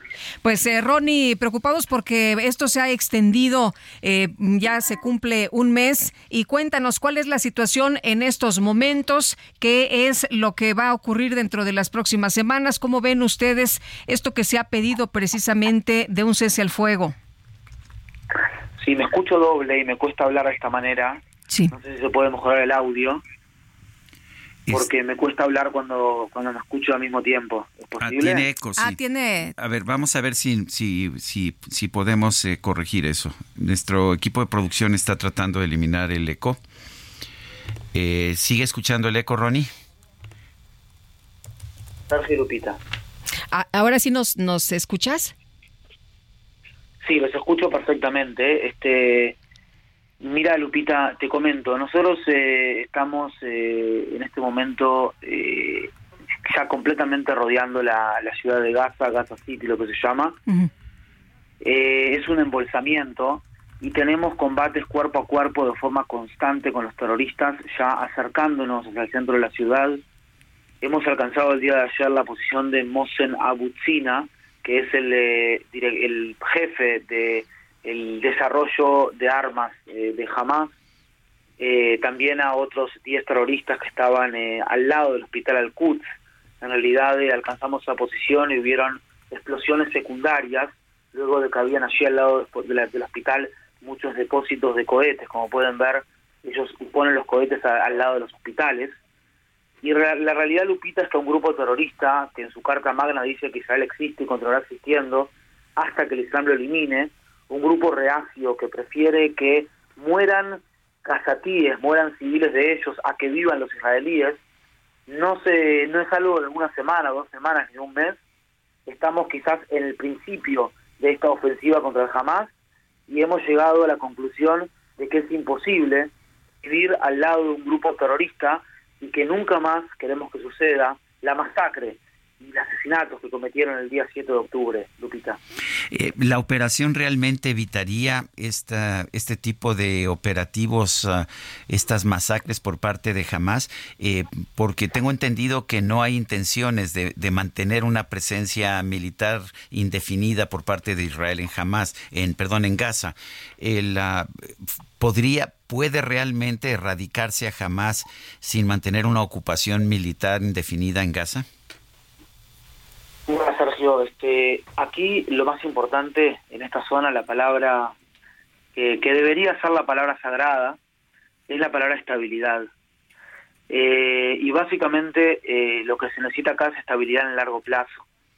Eh, no cabe duda que la idea jamás, la idea como tal de desarrollar un califato sobre las ruinas del Estado de Israel moderno y luego un califato mundial sobre las ruinas de estados cristianos y también el Estado judío, es algo que es difícil de erradicar, es algo que está en el corazón de mucha gente y es algo que este, no es algo que militarmente se pueda terminar. Nuestro objetivo es desmantelar, por un lado, a la eh, infraestructura gubernamental y la infraestructura militar del Hamas. Con, eh, y, y... I'm Sandra, and I'm just the professional your small business was looking for. But you didn't hire me because you didn't use LinkedIn jobs. LinkedIn has professionals you can't find anywhere else, including those who aren't actively looking for a new job but might be open to the perfect role, like me. In a given month, over 70% of LinkedIn users don't visit other leading job sites. So if you're not looking on LinkedIn, you'll miss out on great candidates like Sandra. Start hiring professionals like a professional. Post your free job on linkedin.com/people today. Devolver a nuestros rehenes y tenemos claro de que con el Hamas como gobierno la franja de Gaza, que lo son desde el año 2007, no se puede tener paz. Hay que eliminarlos para tener paz. ¿Qué es lo que va a pasar después de ello? Pues ustedes saben que Israel es la única democracia aquí en el Medio Oriente y es una democracia luchando contra un ejército terrorista. Entonces, eh, en este Estado de Derecho los que toman las decisiones son los líderes de gobiernos electos por el pueblo, que es el soberano, como en todas las democracias. Nosotros vamos a actuar según sus directivas el día de mañana. Hoy estamos muy, muy enfocados en atacar objetivos militares en la franja de Gaza y disminuir al máximo los daños a civiles allí en la franja, Sergio Lupita. Eh, Ronnie, se ha mencionado mucho este tema de eh, un cese al fuego y también este esta otra parte de que Estados Unidos quiere una pausa humanitaria. ¿Ustedes cómo ven esto? Mira, desde los últimos, desde el día 21 de eh, octubre, han ingresado más de 750 camiones con ayuda humanitaria al sur de la franja de Gaza, eh, con comida, con eh, eh, agua, con medicamentos. Eh, jamás en este momento está siendo visto por parte de su población como los héroes, como los héroes aquí, ¿verdad? ¿Cómo, cómo se puede hacer una, una pausa en este momento, un cese al fuego, frente a un grupo que tiene 240 rehenes? Si jamás en este momento devuelve a los secuestrados, que ni siquiera le permitió la Cruz Roja Internacional verlos, quizás se pueda hacer un pequeño cese, de fuego. Voy a, voy a, voy a ser muy, muy claro en este sentido, Lupita, Sergio, te lo digo para explicarlo a, la, a los oyentes. Jamás comenzó esta guerra. Fue una guerra que nosotros no, no queríamos, no vinimos por elección, no nos quedó otra que lucharla cuando la declaró el Hamas el día 7 de octubre. O sea, todo lo que tiene que ver con la cantidad de muertos que van a haber en esta guerra, que siempre se lamentan, los muertos civiles, sean gazatíes, sean israelíes, no depende de Israel, depende de Iji Sinuar, el jefe del Hamas, y de Muhammad Def, el jefe del ejército de Hamas, el comandante jefe del ejército de Hamas, como lo es Muhammad Def, y estamos luchando, repito, con un grupo reacio, duro, este, y, tenemos que seguir adelante, tenemos que seguir adelante porque no hay restauración de la seguridad y la percepción de seguridad de nuestra población sino es alcanzando la posición de estos terroristas que asesinaron, acribillaron, incineraron, decapitaron, violaron a mujeres antes y después de ser asesinadas, abrieron vientres de mujeres, sacaron fetos y los cortaron antes de asesinar a las mujeres. La cantidad de barbaries y atrocidades que este grupo terrorista hizo en nombre de Dios para peor, no sé qué Dios le pide a seres humanos hacer ese tipo de cosas, es algo que fue durísimo. Y esto, no es una venganza, es simplemente para asegurarnos de lo que sucedió el día 7 de octubre, que cambió la concepción de seguridad en Israel. No suceda nunca más, Lupita, Sergio. Pues Ronnie, te apreciamos mucho que platiques con nosotros esta mañana. Eh, a total disposición de ustedes cuando lo, cuando lo deseen. Gracias, muy amable. Bueno. Hasta luego. Hasta luego. Vamos con otros temas. Carla Quintana, la ex titular de la Comisión Nacional de Búsqueda, señaló que se corre el riesgo de que personas desaparecidas sean dadas de baja del, índice que se tiene en la actualidad de personas desaparecidas solo con un indicio de localización o en casos de homónimos. Eh, dice Carla Quintana, quien renunció, eh, como, como sabemos o como recordamos, a la titularidad de la Comisión Nacional de Búsqueda, la actualización del Registro Nacional de Personas Desaparecidas y No Localizadas no se está llevando a cabo por autoridades especializadas. Su intención es obtener la mejor información posible, sino reducir la cifra total de personas desaparecidas. La intención es una, está dirigida a ciertas entidades en particular y si hay un riesgo. No tendríamos que estar preocupados por si hay una persona más o menos, sino porque hay, sino porque haya personas desaparecidas y una crisis de desaparición en México. Según la excomisionada, con el proceso actual de actualización llamado censo por el presidente López Obrador, se corre el riesgo de que personas desaparecidas sean dadas de baja solamente con que haya un indicio de que, de que están con vida o en casos de homónimos o mediante la institución, la instrucción al código fuente del, del registro de quitar a quienes, por ejemplo, no tienen un segundo apellido, esto con tal de reducir el número de desaparecidos. Pues preocupante. Preocupante, ¿no? Porque lo que está revelando es que no le interesa al gobierno del presidente López Obrador resolver este tema, sino que pues ocultarlo, eh, ocultarlo más bien. Oye, y bueno, la tarde de este martes, Oscar eh, Cábata, el activista y quien denunció que hace 14 años fue detenido y torturado por militares en Ciudad Juárez, Chihuahua, clavó su mano izquierda a una cruz frente a Palacio Nacional para exigir justicia. Eh, llevó una cruz de madera, la colocó sobre una valla y bueno, pues eh, otra persona clavó su mano. Este hecho provocó ahí un altercado con elementos de la Secretaría de Seguridad, quienes rodearon al activista y lo subieron por la fuerza a una ambulancia del Escuadrón de Rescate y Urgencias Médicas de la Ciudad de México. Y bueno, pues él gritaba, ¿no? No quiero dinero, quiero justicia. Así eh, gritaba.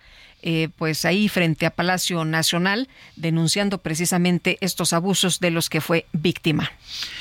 Son las 8 con 44 minutos. Sigue en discusión, eh, ya no en lo general que ya se aprobó, sino en lo particular, el presupuesto de egresos 2024 en la Cámara de Diputados. Lleva ya varios días. Tenemos en la línea telefónica a Carlos Hurtado, director del Centro de Estudios Económicos del Sector Privado. Carlos Hurtado, gracias por tomar nuestra llamada. Eh, cuéntanos eh, cómo estás viendo. Bueno, ya está aprobado en lo general.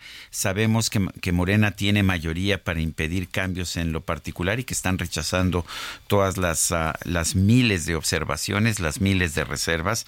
¿Qué opinas de este presupuesto ya con lo que conocemos? Muy buenos días, Sergio. Muy buenos días, Lupita. Hola, Carlos. Qué gusto. Buenos días. Por la, por la llamada. ¿Qué tal? Eh, bueno, yo creo que el gobierno está perdiendo, el gobierno y el partido en el poder, están perdiendo una oportunidad que era muy muy buena. ¿No? Digamos, eh, obviamente no estoy diciendo que qué bueno que sucedió el, el desastre de Acapulco, pero caray, mostrar un poco de, vamos a llamarle de empatía presupuestaria respecto a lo que sucedió sería muy bueno, ¿no? El, eh, se pudo haber hecho una modificación importante del presupuesto para prever prever el gasto que se va a hacer en Acapulco de la mejor manera posible, ¿no? Y haciendo las adecuaciones correspondientes, ¿no? Yo hasta ahorita lo que he visto en la minuta que se, bueno, en la, el dictamen, ¿no? Que se está discutiendo, la aprobación en general, es que no ha habido readecuaciones al presupuesto. o sea, saben que tienen que gastar... saben que tienen que gastar en Acapulco, pero no lo están presupuestando. ¿Es legal eso? ¿Es legal ah, pues sacar dinero? Pues Porque el presidente dice que Adelante, porque el presidente dice que, que no hay límite en los recursos, pero ¿de dónde lo, van a sacar si no está presupuestado?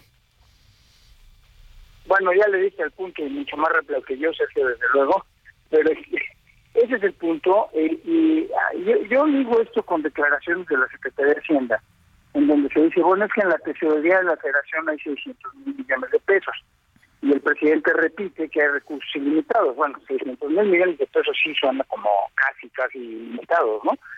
Pero el problema es que para gastarse ese dinero, el gobierno tiene que estar considerado en el presupuesto de ingresos de la federación aprobado por el Congreso.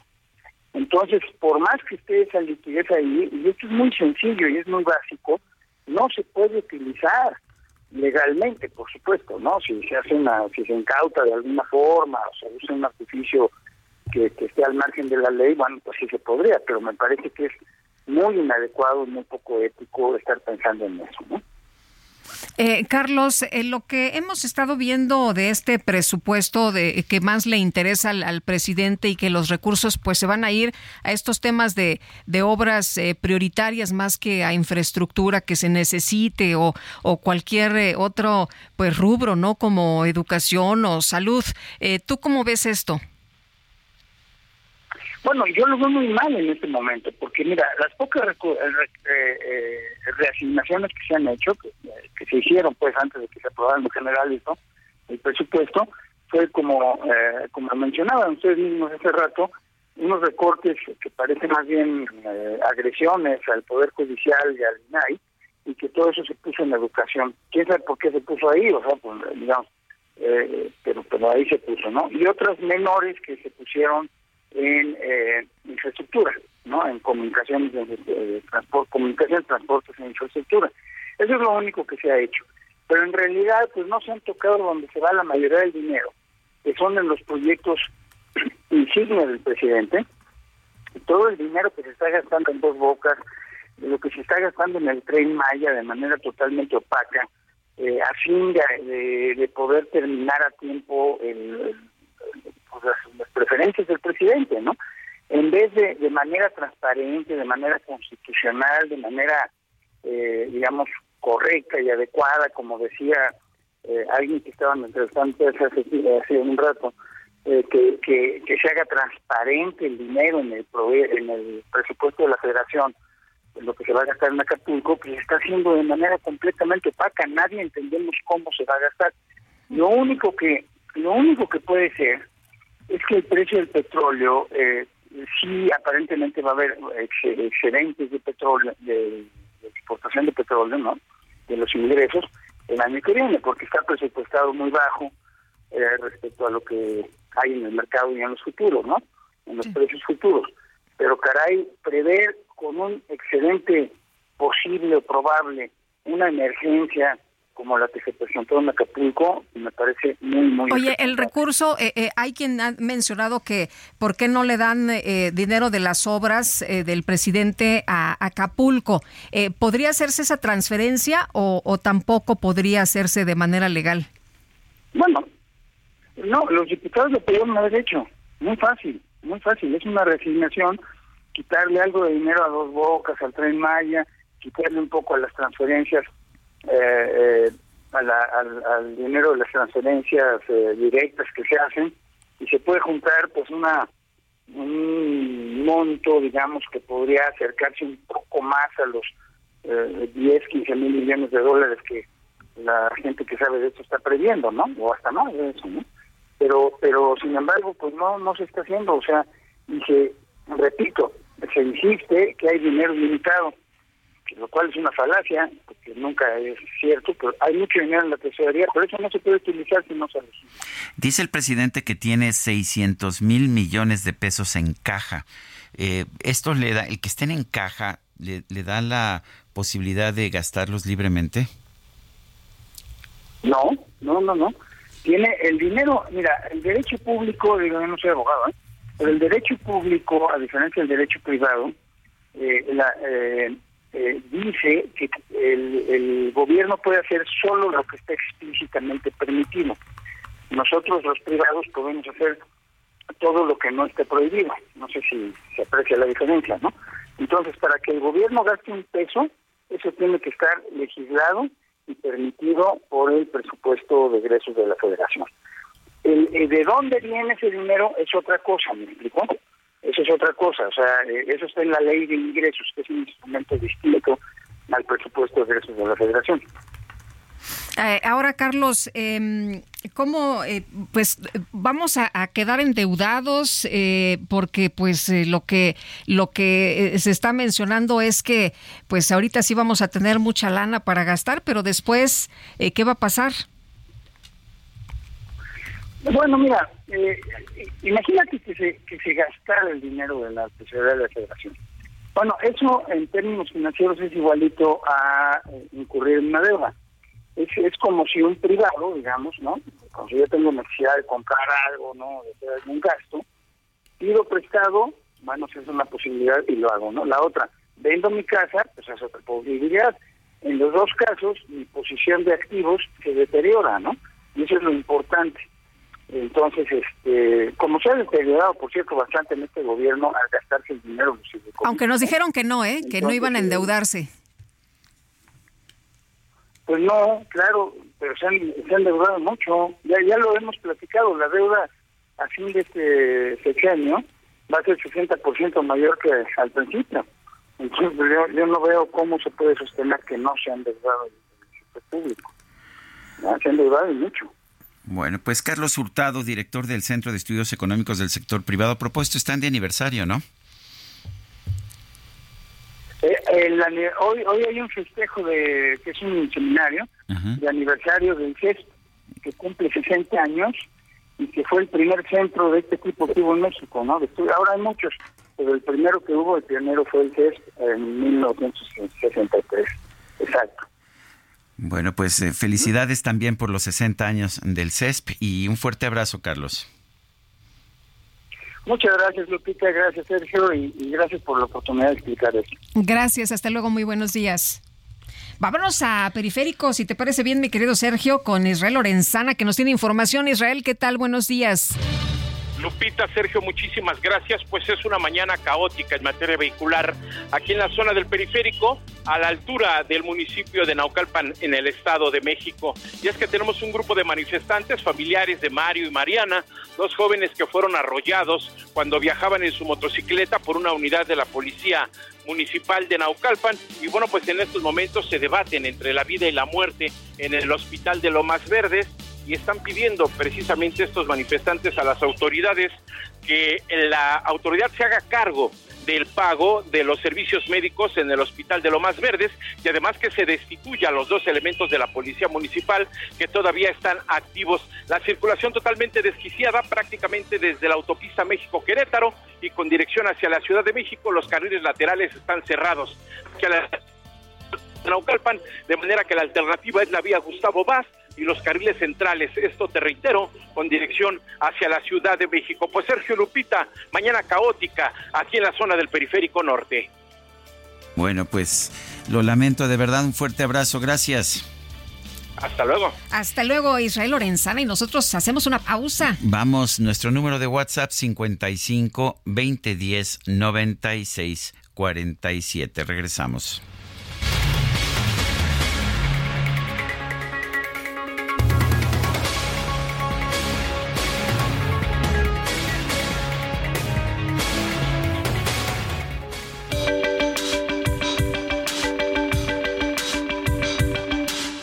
Sarmiento y Lupita Juárez quieren conocer tu opinión, tus comentarios o simplemente envía un saludo para ser más cálida esta mañana. Envía tus mensajes al WhatsApp 55 20 10 96 47.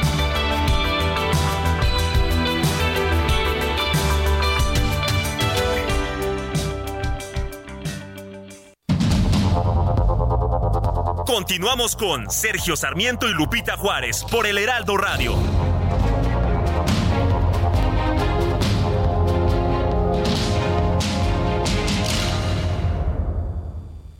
La comida chatarra y las bebidas azucaradas no deben volver a las escuelas. Allí niñas y niños consumían tal exceso de calorías que aumentaba su riesgo de sobrepeso y obesidad. Además, el consumo de estos productos provoca procesos inflamatorios, los cuales debilitan el sistema inmune frente a virus y bacterias.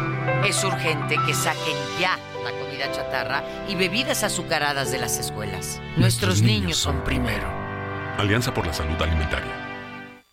Vive un mes lleno de ofertas exclusivas y dinamismo con Ford Escape híbrida. Estrénala a 24 meses sin intereses más seguro promocional. Visita a tu distribuidor Ford más cercano. Consulta términos y condiciones en Ford.mx, vigencia del 1 al 30 de noviembre de 2023.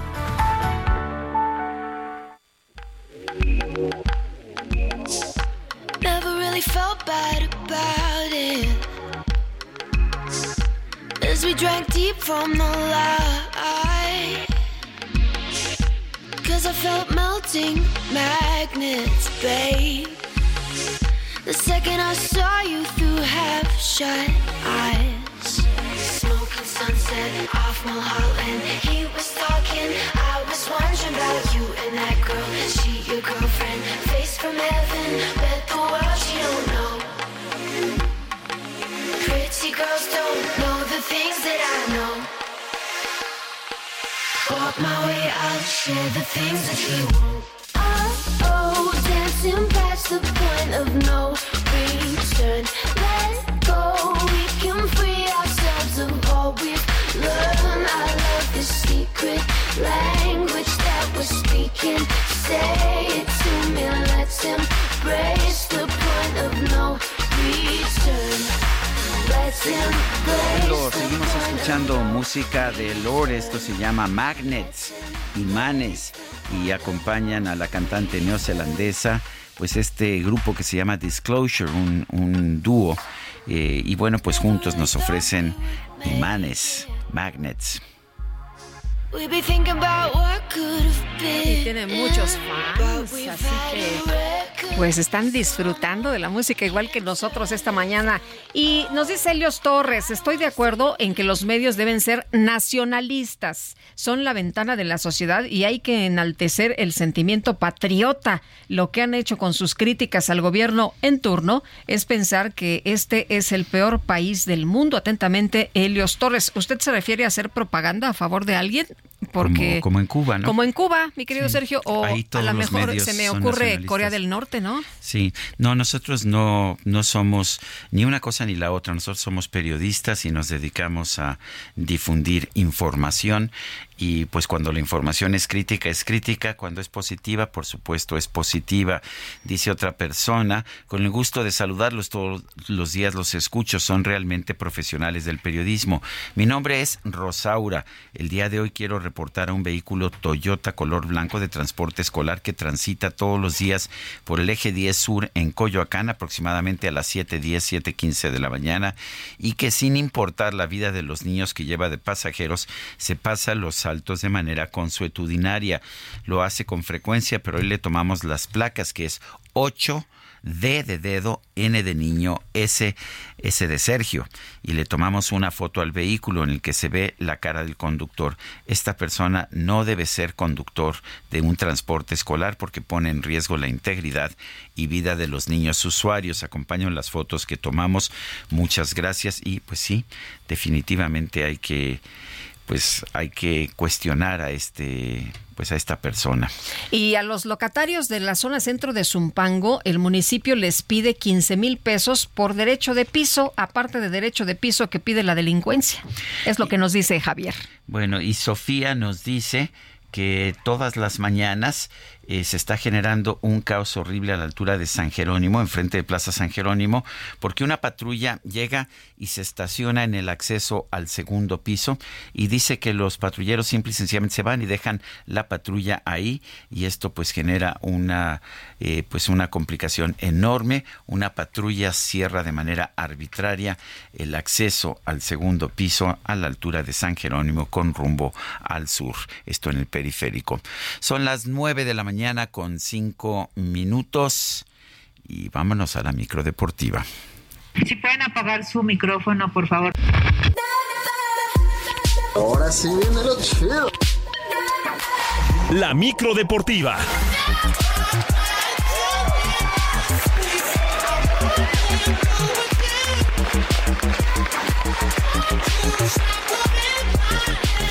Buena música y buena información, mi querido Sergio. Así es, Julio Romero, ya sabes, no falla. ¿Cómo estás, Julio? Buenos días. Muy bien, mi querido Sergio Lupita, amigos del auditorio, qué placer saludarles. Esta micro, eh, micro podrá ser todo lo fiestera del mundo, pero siempre respetando todas las eh, reglas de tránsito, siempre respetando las reglas de tránsito y esto es común en periférico.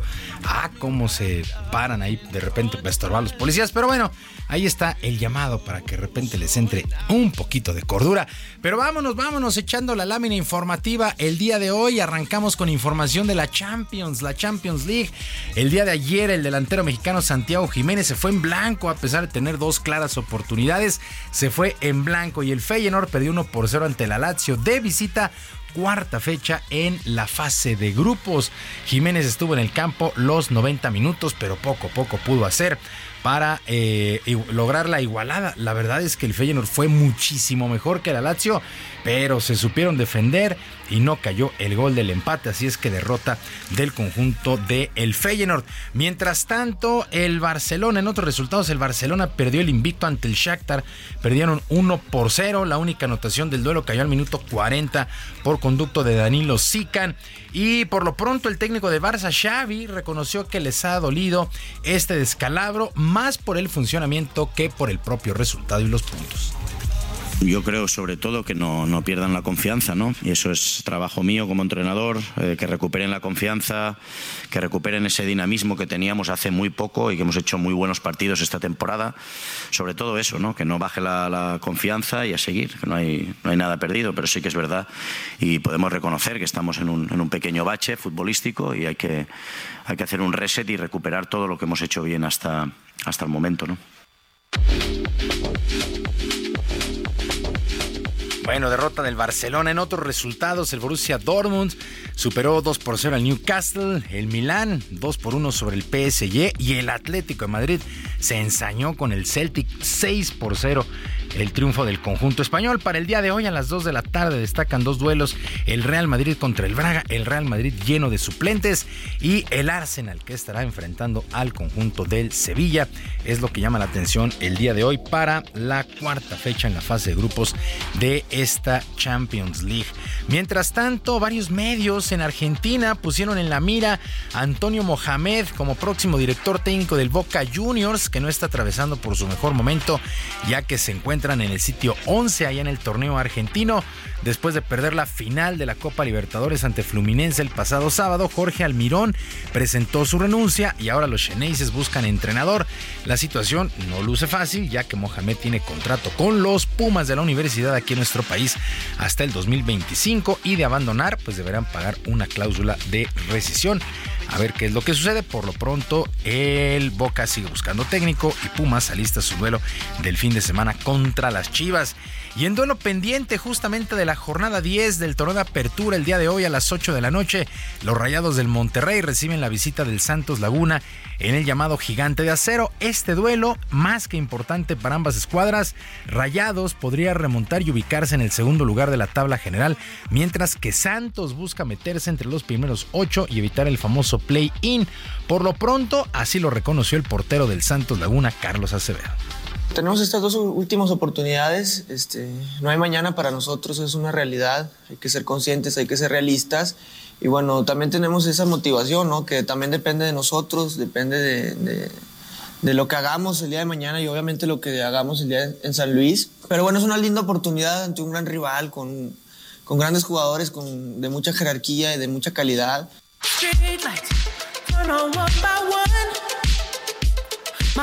Bueno, pues este duelo hoy a las 8 de la noche, Santos Laguna contra los Rayados del Monterrey allá en la Sultana del Norte.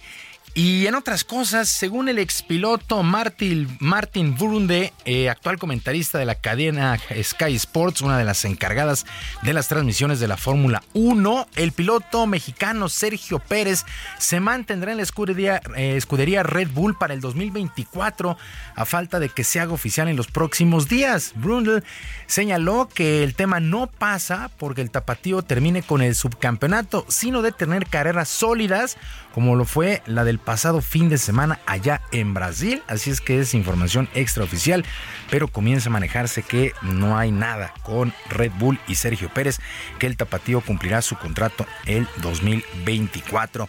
Y fue abanderada la delegación para Panamericana que estará compitiendo en Santiago de Chile a partir del próximo 19 de noviembre. En el marco de esta ceremonia, Ana Guevara, directora general de la CONADE, agradeció al gobierno federal por el apoyo brindado a los deportistas de todas las disciplinas. También agregó que ese apoyo fue clave para que nuestro país terminara en el tercer lugar del medallero en los pasados Juegos Panamericanos. Si era poco el presupuesto, si era insuficiente el presupuesto. Y déjenme recalcarles algo muy importante, por eso mi agradecimiento recalco, agradecimiento al presidente, en que con poco se puede hacer mucho, porque la cantidad no define el resultado. lo acaba de decir hace un momento Jessica, es su trabajo, sí, efectivamente. Ustedes son los protagonistas, ustedes van en busca de esas medallas y ustedes son los creadores de sus propios resultados.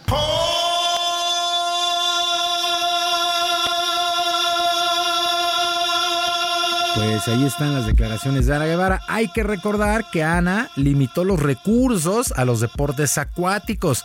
Mandó a vender ropa interior y recipientes de plástico a las integrantes del nado artístico.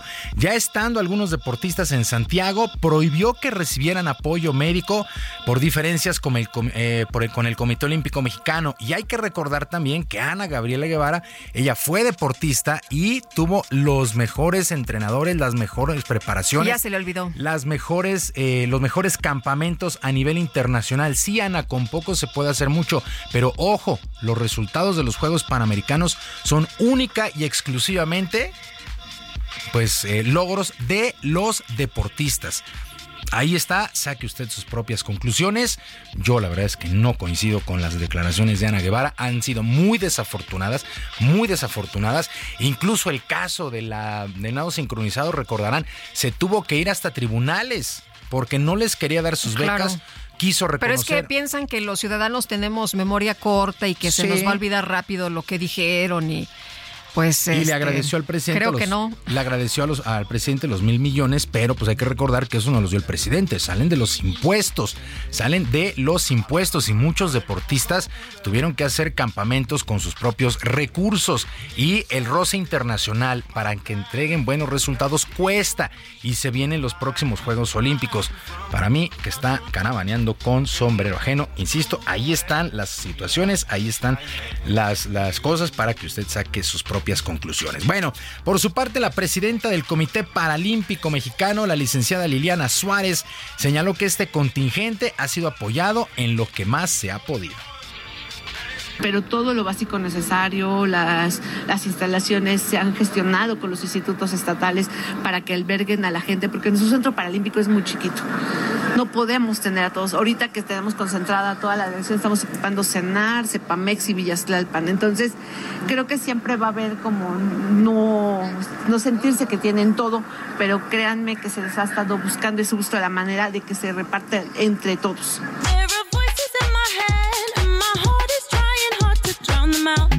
Pues mucha suerte, mucha suerte a esta delegación paralímpica en los próximos Juegos para Panamericanos. Repito, arrancan el próximo 17 de noviembre. Por último, el presidente López Obrador confirmó que el apoyo económico a los medallistas de estos pasados Juegos Panamericanos está garantizada.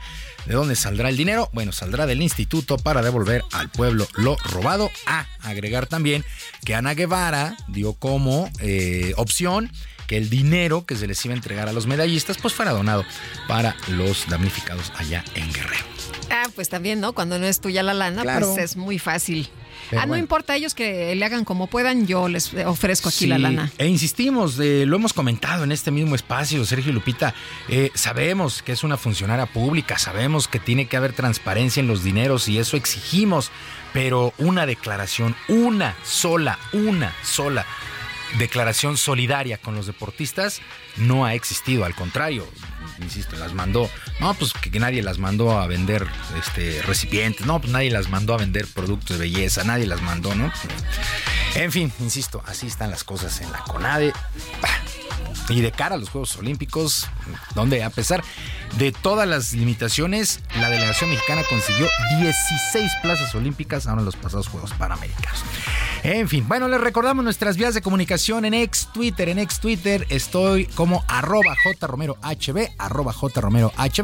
Además de nuestro canal de YouTube, El Barrio Deportivo. El Barrio Deportivo que estamos de manteles largos cumpliendo tres años ya. Ya tan rápido. Ya tan rápido, el día de ah, ayer. Muchas felicidades, mi querido Julio. Muchas gracias por la invitación ahí para que se den una vuelta. ¿Estás que con el Alex Tobar? Con Alejandro Tobar. Estamos de lunes a viernes a las 7 de la noche ahí en el Barrio Deportivo cumpliendo. El día de ayer cumplimos tres años, tres años ya al aire de divertirnos mucho y pues sí, de dar información ya que se nos atraviesa. Y pues feliz cumple. Muchas gracias. Y que haya muchos años más. Muchísimas gracias. Eh, que tengan todos un extraordinario día.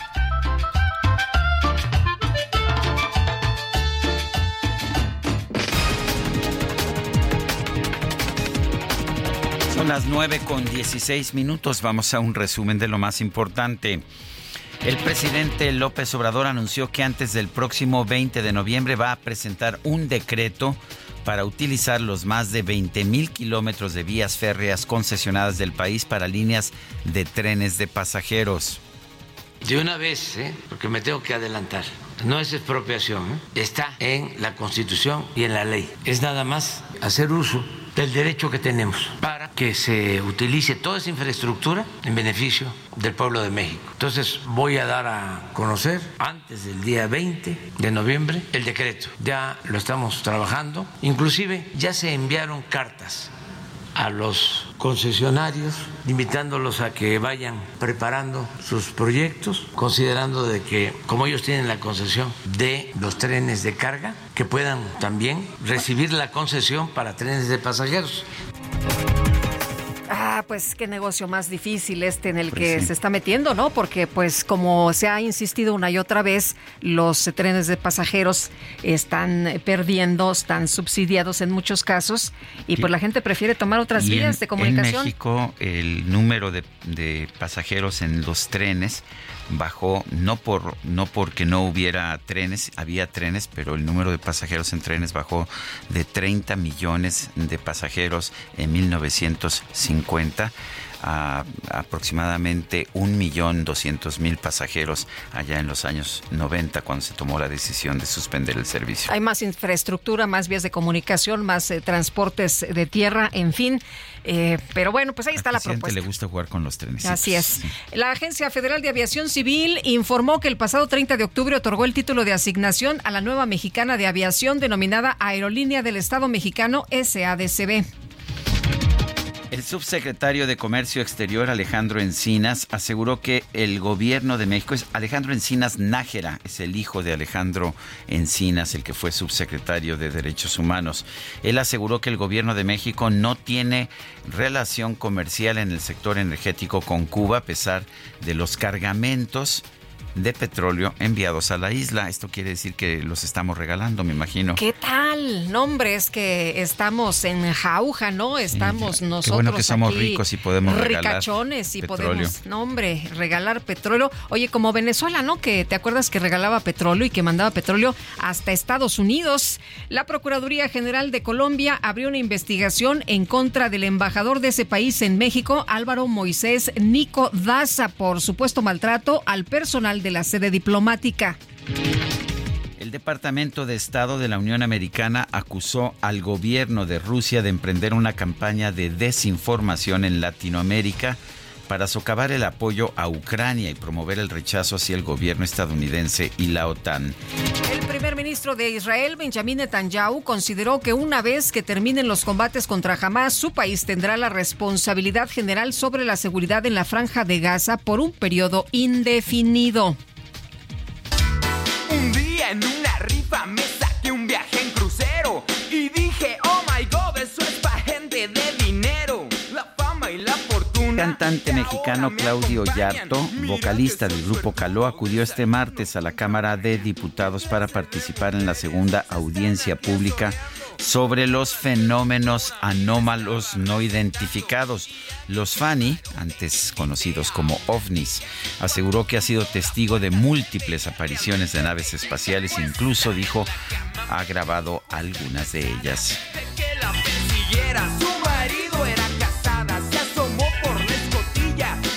ella se escondía. Tremendo animalote me quería. Pero me ha tocado de todo estelas, cilindros, este, platillo, de todo tipo y los, los he podido registrar desde mi casa porque técnicamente yo vivo en un octavo piso donde tengo una visión como 280 y como me dicen, ¿y cómo los ves, cierto? ¿Los llamas? Le digo, nada más le hago namum y de repente le digo, no, pues volteando para el techo, la verdad que Y vamos a platicar esta mañana con Pedro Kumamoto, que anunció pues que su partido futuro se va a alinear con la coalición Morena Partido Verde PT para las elecciones del próximo año. Pedro Kumamoto, ¿cómo estás? Qué gusto saludarte esta mañana. Buenos días. Buenos días, Sergio Lupita. Gracias por la oportunidad de platicar con ustedes. Oye, pues, ¿qué, ¿qué, pasó? Cuéntanos, ¿por qué te decidiste, este, tú que eras tan independiente? Bueno, eh, primero creo que es importante decir que Jalisco se está viviendo un momento de emergencia y es un momento de actuar desde nuestra perspectiva. Estamos viviendo emergencias de varios tipos. Por un lado, de violencia, eh, de personas desaparecidas, en donde lamentablemente somos el lugar número uno. Todas, todos aquí en Jalisco tenemos un amigo, un familiar, una persona conocida que no ha regresado a su casa. También estamos viviendo distintas eh, crisis, por ejemplo, relativa a la crisis hídrica y la falta de inversión para realmente cambiar esta situación. Pero ojo, frente a esto no nos rendimos, frente a esto le hicimos propuestas en el Congreso del Estado, hicimos propuestas en los ayuntamientos, hicimos propuestas a Enrique Alfaro de mesas de trabajo, de espacios con activistas, de quitarle el sesgo quizás electoral o político a estos temas tan importantes y que pudiéramos dedicarnos durante tres meses a solamente poner sobre la mesa lo que necesitaba la Fiscalía, la Policía del Estado, los ministerios públicos, el sistema de procuración de justicia y desde luego de atención a víctimas. Y lo que recibimos fueron oídos eh, cerrados, fue muchísima indolencia, fue que el día de hace, un, hace una semana eh, que señalara como responsables de la percepción de inseguridad, no a que estamos en el quinto lugar de homicidios dolosos, no que somos uno de los top, eh, de, lamentablemente, en violencia en el país, sino al periodismo, a los activistas, a personas como eh, quienes estamos pues, en oposición electoral. Entonces, creo que frente a eso dijimos en Futuro Jalisco, es este partido que fundamos desde 2019, tenemos que hacer algo. Ya caminamos, ya entendimos que estamos viviendo en esta situación, en esta crisis, ya transitamos por proponer, por plantear, por buscar alternativas de cambio concretas para la vida de las personas. Y si esas alternativas no están transitando, lo único que queda es construir una alternativa electoral en donde podamos construir una coalición, en este caso, que pueda tener la fuerza para cambiar las cosas en el estado de Jalisco. Ah, hay quien veía, quien, quien te veía a ti, eh, Pedro, y a tu partido como, pues como un, una brisa fresca, sobre todo porque no estabas eh, con los partidos políticos tradicionales. ¿Estás traicionando esa posición? Yo creo que lo que han visto en mí muchas personas, eso no ha cambiado las críticas que he hecho en el pasado a cualquier otro partido político también están ahí y las sigo sosteniendo. La crítica a algunas estrategias eh, de este gobierno también van a seguir. Sin embargo, también hay otra parte que creo que es importante. Hay que reconocer que una coalición de este tipo sí puede tener la fuerza para cambiar las cosas y hay que reconocer que este ejercicio entre los diversos, en donde hay distintas posiciones, pues también va a permitir que exista un cambio para Jalisco, en primer lugar. Segundo lugar, sigo siendo la misma persona, sigo pensando lo que pienso, lo que creo y pues en este caso simplemente estamos construyendo una vía, una alternativa a esta crisis que estamos viviendo. Insisto en la parte de quizás quienes nos escuchan de la Ciudad de México no se alcanza a percibir el ambiente de miedo, de inseguridad, de violencia que vivimos aquí en Jalisco. Gracias. Pero no actuar frente a eso.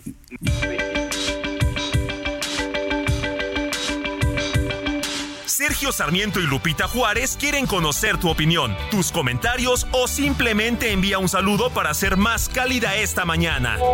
Envía tus mensajes al WhatsApp 55 20 10 96 47.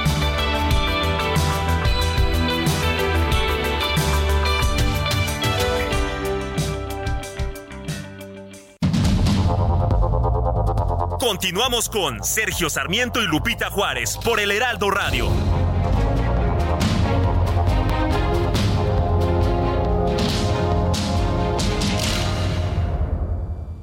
Consiéntete con la maestría y calidad milimétrica de nuestros sistemas de descanso. Te mereces un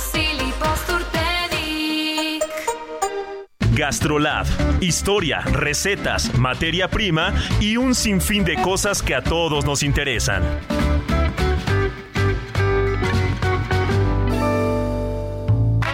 Amigos del Heraldo Radio? Soy el chef Israel Arechiga de Gastrolab y el día de hoy traigo una botanita muy particular porque sabemos que a los mexicanos nos encantan las cosas picantes, pero también nos encanta estar picando frutos secos en cualquier momento.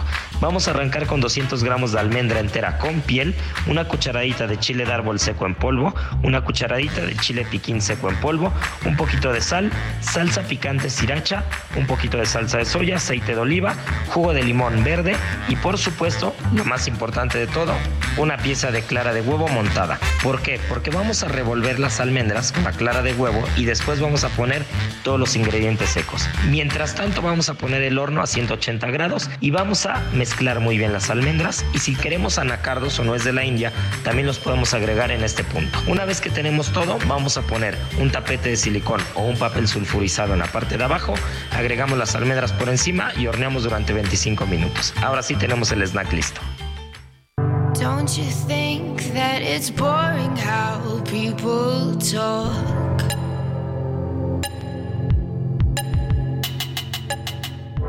Making smart with their words again. Well, I'm bored.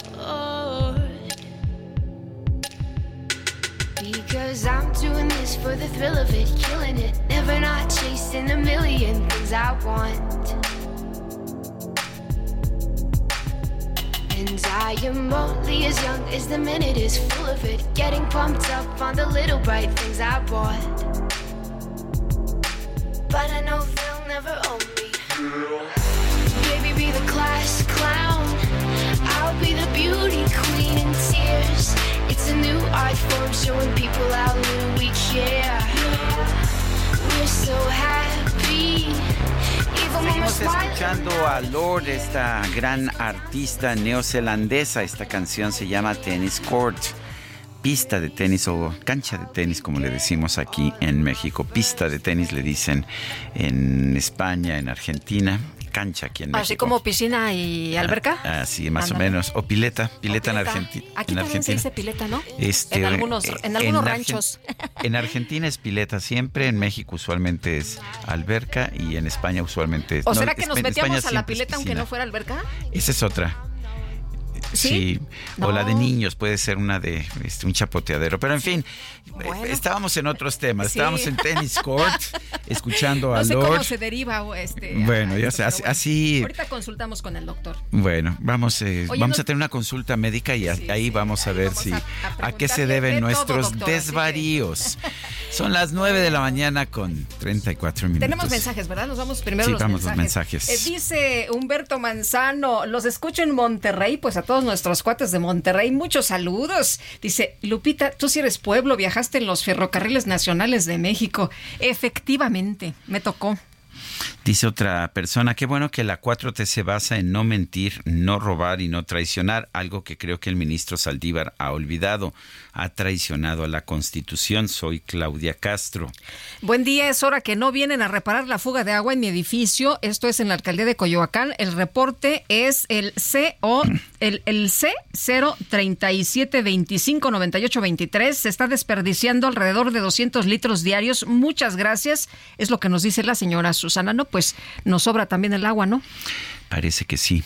Son las 9 con 34 minutos. En México, la diabetes ocupa el segundo lugar entre las causas de mortalidad. Y bueno, pues, ¿qué podemos hacer para cuidarnos nosotros mismos? Vamos a. Vamos a conversar con el doctor Jorge Carlos Valladares García. Él es médico internista y endocrinólogo del Centro Médico ABC. Doctor Valladares, en primer lugar, gracias por estar con nosotros. Buenos días. Eh, a ver, a es claramente es una es una enfermedad que afecta a millones de mexicanos. Eh, ¿Cuáles son los factores? ¿Por qué, ¿Por qué los mexicanos padecemos tanto? Tengo entendido que es más común la diabetes aquí en México que en otros países del mundo. ¿Por qué? La diabetes en México eh, no solo es eh, muy frecuente por los hábitos higiénico-dietéticos que tenemos en nuestro país y por los, la- el estilo de, de alimentación que manejamos. También se han asociado con ciertos pues eh, polimorfismos que son cambios en, en- en- cómo se comportan ciertas moléculas y eso nos pone en riesgo a presentar eh, ciertas alteraciones metabólicas, siendo el, el, principio de la historia de la diabetes la resistencia a la insulina. Entonces, Em, es el, el, contexto no solo de, del, genotipo de nosotros los mexicanos y de hecho eh, pues em, en, en, las, en las guías em, americanas un factor de riesgo es solo ser población latina. O sea que genéticamente estamos predispuestos a la diabetes, así de sencillo. De hecho, es lo que, sí, como acabo de mencionar, en, en un factor de riesgo eh, que nos hace hacer un, tamizaje metabólico es ser población latina.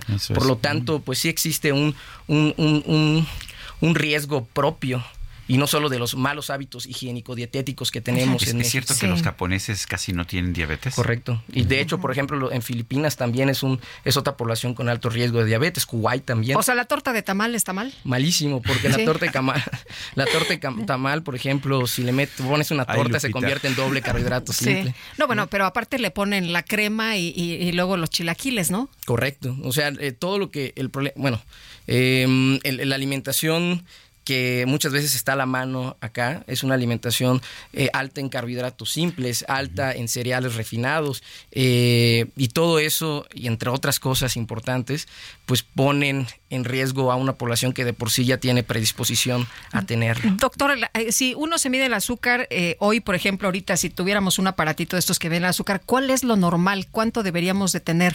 Una glucosa única no es determinante, porque yo siempre le digo a los pacientes que lo importante no es una foto, es la película de, la, de las alteraciones, ¿no? Bueno, eh, contestando o sea, si ahorita tengo 110, ¿qué? Eso es una glucosa alterada en ayuno. Eso es un screening, un tamizaje en pacientes de riesgo para diabetes. Eh, entre 100 y 125 es una alteración que conocida como prediabetes y mayor o igual a 126 en ayuno ya se considera diabetes en dos determinaciones separadas por el tiempo. Eh, doctor, ayúdeme aquí con mi compañerita. Ya ve que la quiero mucho, llevamos 18 años juntos. La ve delgadita, mm, pero no hace ejercicio. No hay forma de hacerla hacer ejercicios. ¿Es importante el ejercicio? Sí, el ejercicio es importante, no solo como prevención, que creo que es mucho más importante que ya tratar una diabetes. Yo creo que en México deberíamos estar enfocados en prevenir las alteraciones metabólicas. Sí. Entonces, eh, el ejercicio es un mecanismo importante para combatir eh, la, progresión o también para prevenir tanto prediabetes como diabetes, ¿no? Eh, ¿Cuánto ejercicio? Pues eh, el ejercicio, se lo mínimo que se recomienda por las guías de la ADA, que son las guías americanas de diabetes, son 150 minutos semanales y tres, de dos a tres días más de fuerza, de ejercicio. O si camino un ratito todos los días, ¿está bien? Eh, tiene que ser un ejercicio de, de moderada a vigorosa intensidad. si voy por el parque caminando y así. bueno, si, tomamos en cuenta de, que partimos de sedentarismo a realizar algún ejercicio, caminar, empezar a caminar es un buen comienzo. Pero hay que recordar que eh, el ejercicio tiene que ir progresando para que sea efectivo. Doctor, si como bien, eh, tengo una dieta balanceada y no hago ejercicio, ¿de todas maneras está mal?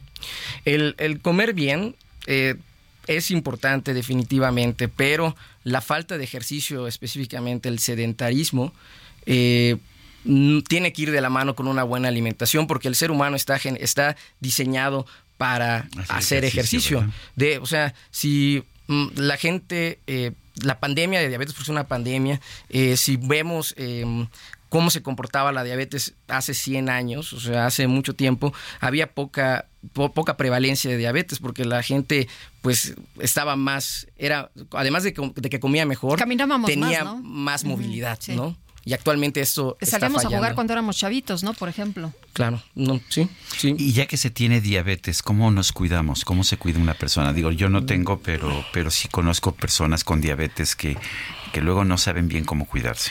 Definitivamente eh, tienen que tener una vigilancia médica. Eh, en el centro médico ABC tenemos eh, las herramientas adecuadas y también los médicos que, que nos, nos damos cierta eh, educación en diabetes, que creo que es lo más importante, ¿no? Para partir. Un paciente con diabetes necesita, uno, cambiar sus hábitos higiénico-dietéticos, hacer ejercicio, como ya mencioné, 150 minutos a la semana de vigorosa a moderada intensidad, una, una, dieta balanceada, control de peso y también necesita control de la glucosa. O sea, eh, el glucómetro, como usted acaba de, de, comentar, mínimo realizarlo en diferentes tiempos del día para checar cómo están las glucosas eh, antes de los alimentos y después. También, pues, creo que es importante que los pacientes con diabetes van a tener pues farmacología, van a tener medicamentos y tienen que apegarse estrechamente a sus medicamentos para un adecuado control. Es recomendable que los pacientes ya con diabetes, si están descontrolados, acudan cada tres meses con su médico y una vez controlados, lo mínimo que puede ir un paciente con diabetes o esperarse para ir al médico son cada seis meses. Doctor, ¿cuál es la diferencia entre la diabetes tipo 1 y, diabetes tipo 2? ¿Por qué? ¿Cuál es la situación? El 90% de las diabetes a nivel mundial son tipo 2, son las, eh, son las diabetes, es la diabetes que es muy dependiente de los hábitos higiénicos o sea, es porque nos alimentamos mal y... Y otros factores como resistencia a la insulina. De hecho, es la, la, fisiopatogenia más importante del, de la diabetes tipo 2. Ahora, la diabetes tipo 1 es, una, es lo que se conocía antes como diabetes de los niños, ¿no? Actualmente ya sabemos que le puede dar a los adultos igual. Es una diabetes autoinmune. ¿Qué quiere decir que es una diabetes autoinmune? Que existen anticuerpos que van a afectar a las células que afectan, perdón, a las células que producen insulina, que específicamente son las células A diferencia de la diabetes tipo 1, eh, la diabetes tipo 2 puede controlarse muy bien con una buena alimentación, buen ejercicio y uno o dos medicamentos orales, mientras que la diabetes tipo 1, al ser una causa autoinmune, esta es la diabetes que de inicio siempre va a necesitar insulina, porque lo que se afecta es la producción de insulina. Doctor Jorge Carlos Valladares García, médico internista y endocrinólogo en el Centro Médico ABC, gracias por esta conversación. Muchas gracias. Buenos días. Son las 9 con 42. Bueno, pues resulta que hay otro bloqueo aquí en la Ciudad de México y ahí está nuestro compañero Javier Ruiz para informar a nuestros radioescuchas. Javier, adelante.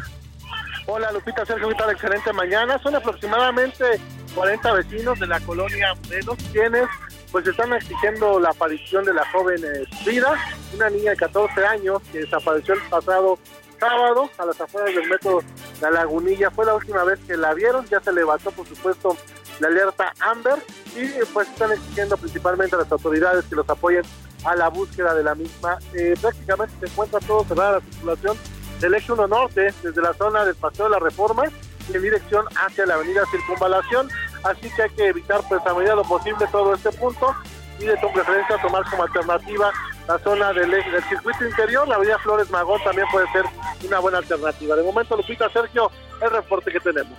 Muy bien, muchas gracias. Hasta luego, Javier. Estamos atentos, buenos días. Hasta luego.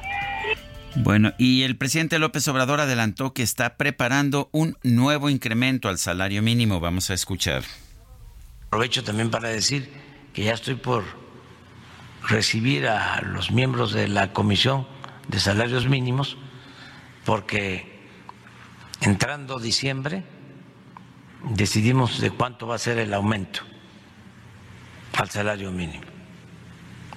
Y va a ser un aumento considerable, nada más hay que buscar el consenso, el acuerdo con el sector empresarial, porque con el sector obrero, pues con ellos no hay mucho problema, pero el sector empresarial por lo general ayuda.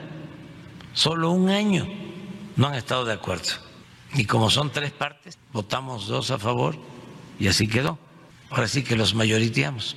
Pero solamente un año, siempre el sector empresarial ha ayudado en los incrementos. Eh, los campesinos son 302 mil 798 que reciben de manera directa apoyo.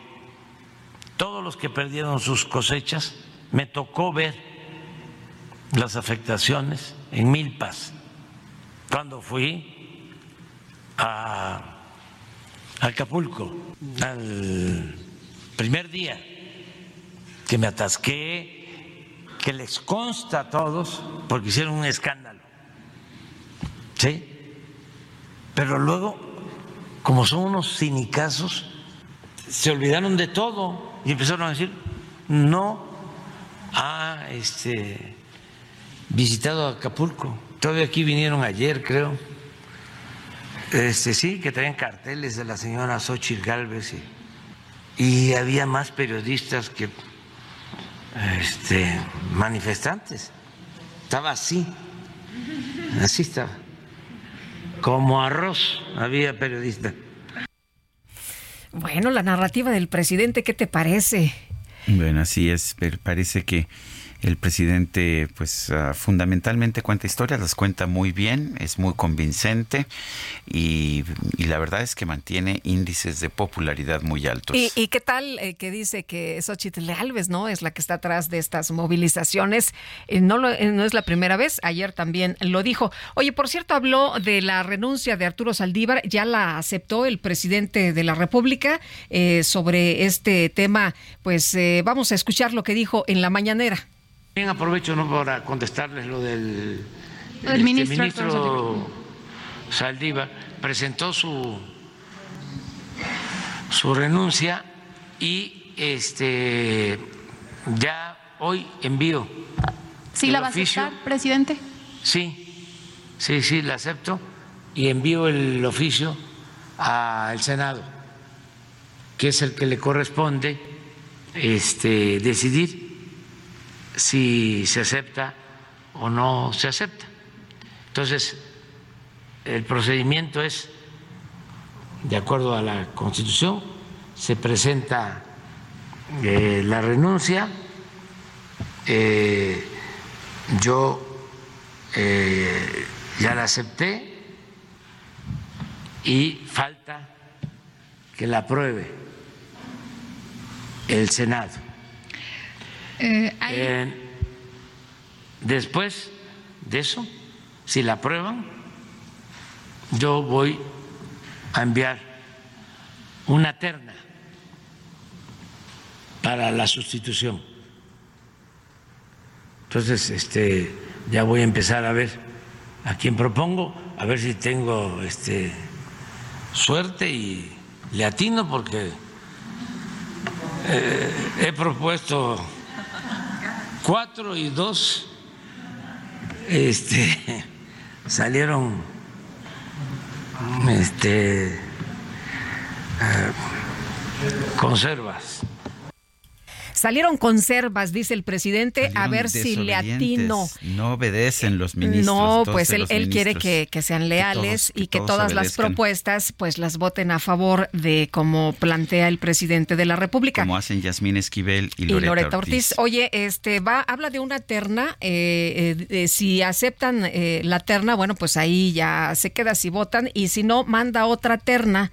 Y si no, pues elige Escoge de manera directo. directa, ¿eh? Así, eh, así, que, pues. Que va a buscar claramente, claro. uno desde que las ternas ya lo dijo, va a buscar que sean lo más obedientes. Que lo obedezca, que ¿no? Que, sí. que, dice, a ver si, le, eh, si tengo suerte y si le atino.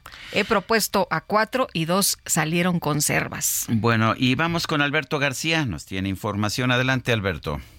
Sergio Lupita, muchas gracias. Con el gusto de saludarlos nuevamente para hablarles de Big Box Empresas que es la solución que toda compañía necesita para resolver sus regalos de este fin de año. Con más de mil experiencias en todo el país, Big Box ofrece la posibilidad de disfrutar de un momento único. Ponte en contacto con nuestros ejecutivos en bigbox.com.mx y regala experiencias. Que tengan todos una excelente mañana. Son las 9 con 49 minutos. Vámonos a un resumen de lo más importante. El presidente López Obrador informó que Grupo México ya aceptó el acuerdo para que el gobierno federal recupere, esa es la palabra que utilizó, la concesión del derecho de vía del istmo por causas de seguridad nacional. Grupo México, que es la empresa que tiene que ver con todos estos ferrocarriles, menos con esta de Kansas, ya aceptó el acuerdo del istmo, este tramo. Ya se llegó a un acuerdo con ellos de la recuperación de la concesión. Tengo que reconocer que eh, aceptaron entregar por cuestiones de seguridad nacional esta línea, que es la del istmo, que esta es la franja que une a dos océanos, que ahora que hay problemas con el canal de Panamá, esta es estratégica hacia el futuro. La Secretaría de Infraestructura, Comunicaciones y Transportes informó que continúa en operación el puente aéreo gratuito entre Acapulco y la Ciudad de México para el traslado de personas afectadas por el huracán Otis. En un comunicado, distintos sindicatos del país exigieron al presidente López Obrador y a la Secretaría de Relaciones Exteriores que rompan toda relación diplomática y comercial con Israel hasta que cese el fuego en la franja de Gaza. Grupo terrorista Hamas acusó a la Agencia de Naciones Unidas para los Refugiados Palestinos de estar coludida con Israel para promover el desplazamiento forzado de la población del norte de la franja de Gaza. El Papa Francisco llamó a los fieles de todo el mundo a no olvidar el sufrimiento de las personas que padecen la guerra, como la martirizada Ucrania y los pueblos palestino e israelí. Organización Meteorológica Mundial estimó que el actual fenómeno climático del niño va a continuar por lo menos hasta abril del 2024. Por ello, el próximo año podría ser aún más cálido que 2023. Solitaria camina la marmarar. Dice que tiene un pe, un pe, Bueno, yo sé que tiene un cierto acento, pero también cierta gracia. En redes sociales se hizo viral un video que muestra al actor estadounidense Rob Schneider interpretando la famosa canción La Viquina, acompañado por un grupo de mariachi. El video fue grabado en 2017 durante una entrevista que le hicieron a su esposa, la productora mexicana Patricia Maya, quien invitó al actor a mostrar su amor por la música de nuestro país.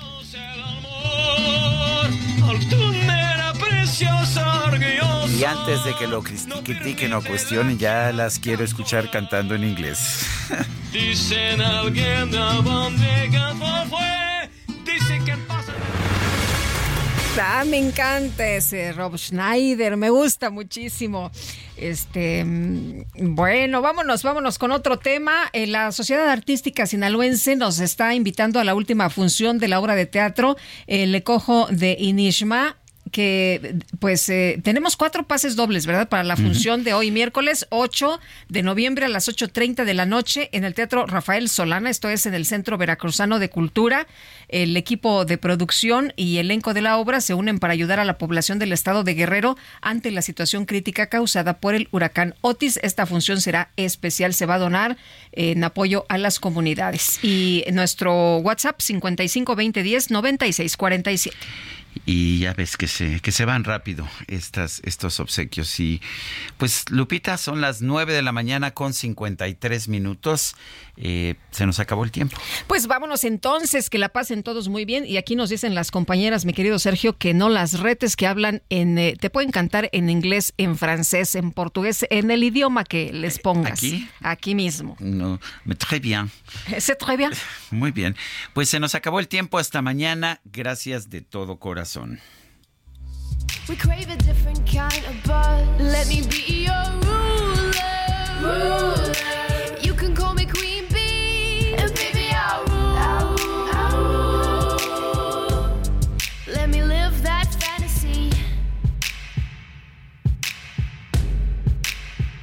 My friends and I, we've cracked the code.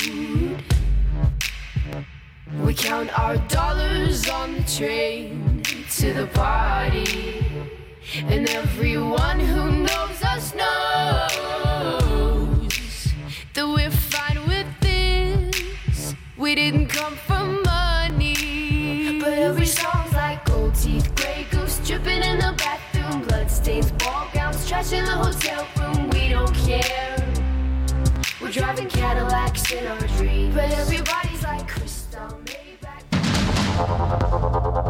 Heraldo Media Group presentó Sergio Sarmiento y Lupita Juárez.